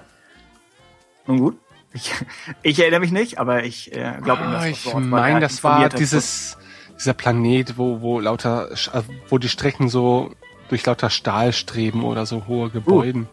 Das sah schon ziemlich spektakulär aus, glaube ich, damals. Hatte auch sehr ausgefallenes Leveldesign. Hey. Aber kann sein, dass ich die Welten jetzt auch vertausche. Aber da waren schon einige ziemlich äh, spektakuläre Rennstrecken dabei, fand ich. Ja. Denn Tatooine hatte, glaube ich, lange Geraden an zwei Stellen mindestens und dann der Rest der Canyon. Aber ja, okay. Äh, Clone Wars Republic Heroes sagt, der gute Uschnort ist nur für Fans. Er sagte, unsere Bewertung der Lego-Spiele wäre, Zitat, recht harsch. Er sagt, die Spiele fangen den Geist der Saga ein, sprechen die jüngere Generation an und er mag den, den äh, wortlosen Lego-Humor, wo sie eigentlich immer nur Laute von sich geben, zumindest in den früheren Lego-Spielen. Ich glaube, inzwischen sind sie ein bisschen davon weg. So wie wir Ah, hier. Na? So, So wie du? wie wir hier. Also, wir haben auch mit Lauten angefangen. Äh, Kotor 2 äh, sagt dazu, er empfiehlt den Sith Lord, die Sith Lord Restored Content Mod, die unter anderem die HK-Fabrik, also von diesem äh, Attentäter Kampfdruiden, die Fabrik, wo noch mehr von der Sorte produziert werden, äh, die wurde unter anderem wiederhergestellt. Und lauter Sachen, die die Entwickler nicht fertig bekommen haben wegen Zeitdruck und die in halbfertiger Form auf der CD oder DVD sind, äh, wurden jetzt durch die Mod wieder reingebracht. Dann äh, in Sachen Old, Repu- Old Republic hätte er lieber Kotor 3 gesehen, mag aber die Anspielung auf den Vorgänger, allerdings nicht so ganz die Auflösung des, des Revan-Plots. Ich versuche nach wie vor das Buch dazu zu lesen, mache aber irgendwie einmal im Monat komme ich ein Kapitel vorwärts. Also es wird noch eine Weile dauern, aber ich bin gespannt, was da vor zehn Jahren äh, passiert ist. Dann Bounty Hunter haben wir nicht erwähnt. Sag Nee. nochmal. Gab's, ich es auch nicht Gamecube? gespielt. Ich habe auch nur Ja. irgendwie damals ein Review gelesen oder so. Soll schwer gewesen sein, aber hat keinen schlechten Ruf. Aber ja, wir, wir haben keine Ahnung. Dann Ja, haben wir ein nächste. Hura-Ziel. Ähm, Ja, ja, wie gesagt, er ähm, fand die durchaus ausschweifende Länge unserer letzten Ausgabe für begrüßenswert und äh, kommt auch mit unserer, mit deiner Die? boshaften kritischen Haltung durchaus sehr Ah, ja, gut zurecht. stimmt. Ja, das schon. Ähm, ähm, nee, wir wollen das natürlich jetzt auch nicht durch den Kakao ziehen. Wir haben uns ja immer noch äh, die Kritik sehr zu Herzen genommen und versuchen natürlich auch unsere kindliche Begeisterung für Star Wars hier kundzutun. Ne? Ähm, ja, ich weiß, du nicht. Du bleibst weiterhin boshaft. ähm, gut, ja.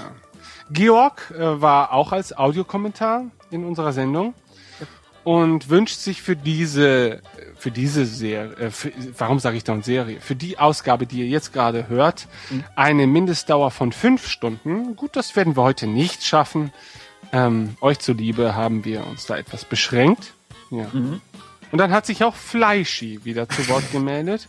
ja. Ähm, Fleischi hätte sich insgesamt mehr Infos zu den einzelnen Spielen gewünscht ähm, und möchte nochmal den Multimedia-Aspekt von Shadows of the Empire betonen. Und äh, zudem hat er ja vorgeschlagen, doch mal die, die Damen und Herren von Star Wars Union als Sendungsgäste an Bord zu holen.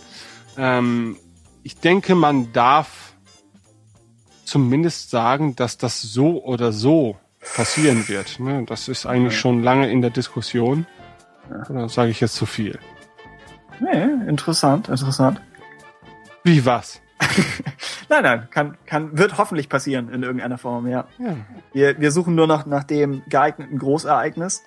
ja. Und wenn man, wenn man die, die schweren Geschütze auffährt, dann soll es sich ja auch lohnen. Und wir schauen, was da noch an, an massiven News ins Haus steht. Dann gibt es einen weiteren Kommentar von Jürgen. Äh, und er fragt sich, ob Battlefront 3 auf der Xbox 360 noch laufen könnte. Ähm, und nimmt Also, ob es eine Version dafür gibt, ne? Ja. Ja, ja. ja ähm, nimmt unseren kritischen Ton in Schutz. Äh, seine Favoriten seien Episode 5 und Episode 3. Natürlich, er ist ein Ähm, vernunftbegabter Mensch. Und außerdem ist er hoffentlich demnächst mal auch bei uns zu Gast in der Sendung. Der ist, äh, denn er ist Teil der R2 Builders, also einer, einer Fangruppe, die sich äh, dem Bau von R2 Astromech-Droiden widmet. Und das halte ich persönlich für ein durchaus interessantes Thema. Und da habe ich ihn quasi mal zwangsverpflichtet. Und mittlerweile sind wir mit den Verhandlungen schon so weit, dass er sein Schicksal akzeptiert hat. Also dass er früher oder später mal bei uns zu Gast sein muss. Und das kriegen wir auch schon hin. Ähm, ja, äh, ob Battlefront 3 auf der 360 noch laufen wird. Ich gehe noch davon aus, also sollte es 2015 erscheinen, spätestens, äh, ich glaube, das war das bislang angedachte Datum, ähm, ist, glaube ich, die Basis oder das Verhältnis zwischen verkauften Xbox 360 und verkauften Xbox Ones noch ähm, ganz eindeutig zugunsten der 360 zu sehen. Und dann wird es mit Sicherheit eine Version auch noch für die Plattform geben. Ne? Denn, ähm, naja. Mhm. Ich habe nur mitbekommen, dass Titanfall noch zwei Versionen bekommen hat. Ja, ja, das sieht doch im Prinzip gar nicht mal so unterschiedlich aus äh, auf der One äh, und auf der 3- 360. Wobei man sagen muss, natürlich die Xbox One, und damit möchte ich natürlich keinem zu nahe treten, ähm, legt ja so oder so den Stellenwert nicht ausschließlich auf Leistung, wie es jetzt die PS4 tut, ne, sondern möchte, ja, sie möchte ja eher so ein Wohnzimmerzentrale sein ähm, und bietet deshalb auch ganz andere Qualitäten. Ja? Während man sich bei Sony einfach auf einen Aspekt beschränkt hat, ne? nämlich eine Spielekonsole zu sein. Und das hat beides Vor- und Nachteile. Ne? Der Nachteil ist, die Xbox One ist scheiße. So haben wir es gesagt. Steht auch auf der Box. Ja, das, Der einzige aber- Nachteil. äh, So. dann, Gut, äh, dann haben wir noch Taurückensteak. Ja, Taurück, ist das wirklich sein Name? sei dahingestellt. Taurückensteak, ein sehr schmackhafter Kom Kommentator, Ja. ähm, schlägt äh, einige Themen für uns vor, nämlich die Star Wars Union Leute, der nächste, der uns das äh, vorschlägt. Und ja. Ja. sie werden irgendwann mal zu Gast sein, hoffe ich. Äh, sei denn natürlich, wir haben uns bis dahin mit ihnen verscherzt. Äh, aber das hoffe ich mal nicht. Ähm, er spricht über seine Erwartungen an den Sequels. Also er schlägt es Und- als Thema vor, glaube ich. Okay, gut, ja. ähm, Ich hab die äh, nicht mehr- Ich habe mehr sehr hohe Erinnerung. Erwartungen. Damit ist das Thema abgehandelt. Nein. Er, schlägt außerdem als Thema der Woche, der Woche vor fiktive Firmen des Star Wars Universums, was bis, bislang mein Lieblingsthemenvorschlag von Hörerseite ist. Weil Ja. es so Ist eigentlich auch und seltsam cool. ist. Was? Ja, doch, doch. Aber, aber es ist eigentlich ganz cool. Also, ähm, Ja, absolut. Wir sollten das machen. ja, sollten wir. Sinar Fleet Systems und alles Mögliche. Ich kann es kaum erwarten, bis wir, bis wir da diskutieren drüber. Äh, wir machen das. Dann, genau, er war noch etwas kritisch in Sachen Website in der Anfangsphase, aber ich glaube, es geht bergauf. Und wir probieren ja auch selbst noch, was wir mit der Website so machen können und was nicht und was da alles noch so draus wird. Beziehungsweise mit wir meine ich Ben. Also, Ich wollte gerade sagen, eigene das, Rolle ist- wo du das schon ansprichst, äh, auf den ersten Beitrag von Tim, warten wir noch. was, was da noch kommt an, in der, in der Konsumecke. Weiß ich nicht. Ja. Ja, ich weiß nicht wirklich, worüber, worüber ich da schreiben soll. Bisher, bisher unser Erfolgsrezept für die Website war ja alles, was unter dem Niveau von Star Wars Union ist. Darum kümmern wir uns. Aber Ja. mir ist, mir ist, mir ist jetzt noch nichts eingefallen, zu dem speziell ich was sagen könnte. Ja. Das ist ja auch nicht Mein- schlimm. Naja. Mm, Mein letzter Konsum, dass wir das Konsum nennen, aber das, das letzte, was ich mir gekauft habe, war der Soundtrack zu Episode 3. Aber da habe ich jetzt nichts brandneues zu sagen, außer dass an einer Stelle die verdammten Trommeln fehlen. Äh, außerdem Rückmeldung von Astra. Okay. Äh, er sagt, er ist großer Jedi Knight-Fan und spricht ein bisschen über die Jedi Academy Modding-Szene, die das Spiel noch etwas am, am Leben gehalten hat. Auch wenn da hauptsächlich nicht mehr so viel los ist. Und dann schließlich noch äh, Lars, der, der in die gleiche Kerbe schlägt äh, wie, wie andere Leute vor ihm und sagt, vier Stunden ist tatsächlich etwas krass. Und ja, wir, es wird hoffentlich nicht zur Norm. Vier Nein. Stunden für einen Podcast. Nein, nein, Hm? Man kann es sich kaum vorstellen, aber auch wir haben Leben, die gelebt werden müssen. Und äh, da sind wir ganz froh, wenn wir nicht immer viereinhalb Stunden ähm, mit unseren Sorgen und Nöten füllen müssen, die ihr euch Okay. dann auch noch anhört. Dann kommen wir jetzt zu einem besonderen Fall. Oh ja. Kann man, kann man bitte Jaro. den, Jingle vorher hören? Ah, ich weiß nicht genau. Ja, vielleicht das wieder. Der Jingle Ähm, muss davor und danach. Pomparo Jaro hat sich auch zu Wort gemeldet auf der einen Seite zum Thema Spiele. Sein Lieblingsspiel ist das Spiel Jedi Knight von 1997 wegen der bislang ungeschlagenen Atmosphäre und dem Schwierigkeitsgrad, Hm. wo Tim ein Fragezeichen hintergesetzt hat. Ich, er, Ähm. meinte, er meinte die Härte des Spiels. Und ich weiß nicht, ob es wirklich der Schwierigkeitsgrad ist. Du musst bedenken, Pomparo Yaro hat damals in den Nebeln des Saturns das intergalaktische Sternmonster in ein schwarzes Loch verbannt. Und das Ja. heißt, was dieser Mann schwierig findet, musste ist was völlig anderes. Was? Ah, okay, das stimmt natürlich. Das stimmt. Ähm. was hat er nebenbei noch gemacht? Wie viele Shooter oder an andere Actionspiele finde ich, ist Jedi Knight einfach auch schwer im Vergleich zu dem, was man heutzutage so gewöhnt ist. Einfach weil Shooter und Actionspiele heutzutage anders funktionieren. Ne? Also äh, die automatische Regeneration von Gesundheit sei da jetzt mal ähm, erwähnt, ne? was sich ja im Prinzip heute durch sämtliche Genres zieht, war einfach damals nicht existent. Ne? Also da hat man irgendwelche Medipacks äh, finden müssen und die waren halt auch nicht unbegrenzt verfügbar innerhalb eines Levels. Bedeutete, dass durchaus manchmal man in die Situation gekommen ist, dass man vielleicht im letzten Drittel des Levels war, aber ihn einfach nicht mehr schaffen konnte, weil die Gesundheit zu niedrig war ähm, und auch kein Nachschub in Sicht war. Und man muss sagen, das ist jetzt auch kein Beispiel für für gutes Gameplay-Design. Es ist halt einfach nur schwieriger gewesen. Ja, und äh, ich glaube, der goldene Mittelweg wäre so die perfekte Lösung. Ja. Ähm, wünscht sich eine Neuauflage der Jedi Knight-Reihe und hätte auch gerne eine Realserie äh, zu diesem Spiel gesehen und wäre gern mal zu Gast in einer unserer Wir wären zu Episoden. Gast bei ihm, sobald er hier auftaucht. Das ist, würde sich das alles wenden. Der Äh, große also- Pomparo Jaro, ja. ähm, nichtsdestotrotz äh, hat er uns versprochen Belohnungen und äh, ja, ich werde in dieser Angelegenheit in den nächsten Tagen an ihn herantreten. Tim Ah. und ich haben bereits darüber gesprochen. Ich, ich muss höflich ablehnen. Ich, ich trage ja nicht wirklich was zu den Jingeln und so bei. Also, die das stimmt ja Jingle, gar die ich nicht. Das stimmt habe, ja gar haben es nicht in die Sendung geschafft. Was Durch deine du? bloße Existenz trägst du Ich- dazu ich bei, dulde dass sie, ja. Äh, Aber das, genau, das ist das heutige Pomparoyaro-Feature. Jingle aus. haben, wir, haben wir einen Schlussjingle für ihn? Ich hoffe. Ich hoffe es, verdammt nochmal.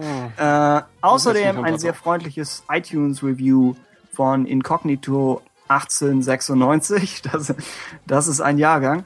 Äh, ja, sehr, Jahrgang. ja. sehr höfliches Feedback. Äh, Konsument der ersten Stunde schreibt er und ja, immer, immer schön zu hören. Dankeschön. Ja. Hm, und das wär's in Sachen Hörerfeedback. Achso, wir könnten vielleicht noch schnell, ja, noch schnell erwähnen, ähm, die Episode 3 Sendung kommt früher oder später. Wenn es nicht nächste Woche kommt, dann, oder, oh Gott, äh, nächste Sendung, äh, dann vielleicht in der danach. Aber sämtliche Voicemails, MP3s sind natürlich sehr willkommen. Es gibt auf der Website, nehme ich an, immer noch dieses leicht magische Feature, bei dem man MP3-Dateien hochladen kann. Oh mein Gott, ja. Und es wurde noch nicht zum bösen Zwecke verwendet. Was Stimmt, das ist eigentlich sehr Ja. einfach. Du hast ah, uns den Hinweis gegeben. Ja. Also, äh, tobt euch aus, sagt, sagt, was ihr von Episode 3 haltet, sagt vielleicht, ja, einfach was, was so eure, eure persönliche Beziehung zu dem Film ist. Oder vielleicht auch, weil ich die Frage am Ende wahrscheinlich an die versammelten Experten richten werde, nur um enttäuscht und verraten zu werden. Was ist das beste Design am Film? Äh, geigt uns bitte auch da die Meinung. Und wenn wir ehrlich sind, ist es der Venator Sternenzerstörer, aber wenn ihr anders argumentieren möchtet, dann immer her damit. Äh, und genau, einfach als MP3-Datei irgendwas, was zumindest äh, vielleicht zwei, drei, vier Minuten lang ist. Habt das den macht. Mut, Tim zu widersprechen. aber es ist der Venator. Machen wir uns nichts vor. Äh, okay. Das Oh. Ich glaube, diese Sendung ist zu Ende. ja, während ich schon Fossini mit äh, Tomatensauce esse, ja, entlassen wir euch in eine hoffentlich erfolgreiche Woche und ähm, dürfen euch hoffentlich auch beim nächsten Mal wieder begrüßen in einer weiteren erfolgreichen Ausgabe unseres Oder in einer ersten erfolgreichen Ausgabe. Ja. Ja, vielen Dank, dass ihr auch diesmal wieder dabei wart. Vielen Dank an dich, Tim. ja. Dank zurück. Und es hat mir, ja, ja, wofür? Ja. Ähm, und es hat mir wie immer sehr viel Spaß gemacht. Ja, beim nächsten Mal sind wir mit Sicherheit wieder mit einem Thema der Woche dabei. Und ich befürchte wahrscheinlich auch wieder etwas ausschweifender. Ähm, mal sehen, wie viele Monate wir die kommende Ausgabe also vor uns herschieben können. Ähm, aber ihr habt ja ausreichend Möglichkeit, um äh, euch bei uns zu beschweren. Also tut das. Kommentiert, beschwert euch, beleidigt uns, ähm, frohlocket, esset, liebet. Frohlocket und jauchzet. ja, frohlocket Um und Yoda zu zitieren. Kein Wunder, dass er Anakin nicht helfen konnte. Ah, Wie konnten sich Anakins Dialoge anders entwickeln bei solchen Lehrmeistern? Dein, wenn dein Ausbilder nicht mal Grammatik kann. ach du meine Hat nie eine Chance. Okay. Es ist Okay. Zeit. Lebt Es wohl ist zu Zeit. Ah, Okay. Macht's Tschüss. gut. Und wir sehen uns in der Hölle wieder.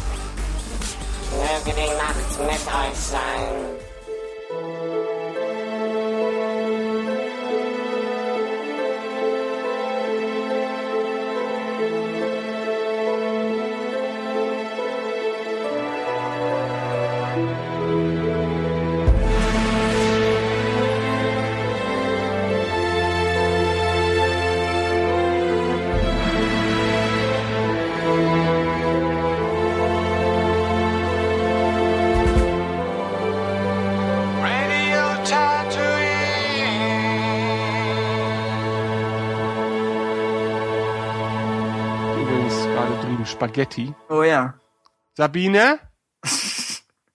Sabine? Ich kann jetzt nicht Schatz sagen. Heißt sie tatsächlich so? Das ist eine Sie, Anspielung ja, auf sie Rebels. heißt Sabine. Sie ist die Sprengstoffexpertin. Ach so. Und sie Gibt es- macht coole Tattoos oder Sie Tags, macht genau. Coole Tattoos, ja. Graffiti. Graffitis machst du an die Wand, ne? Ja. Gibt es Spaghetti oder gibt es diese Fossili? Fossili? Das ist schlechte Nachrichten. Nö, mir ist das total egal. Ja, Hauptsache es ist salzig. Ich will nichts Süßes mehr. Um den Zuckerwahn zu überstehen. Ja, genau.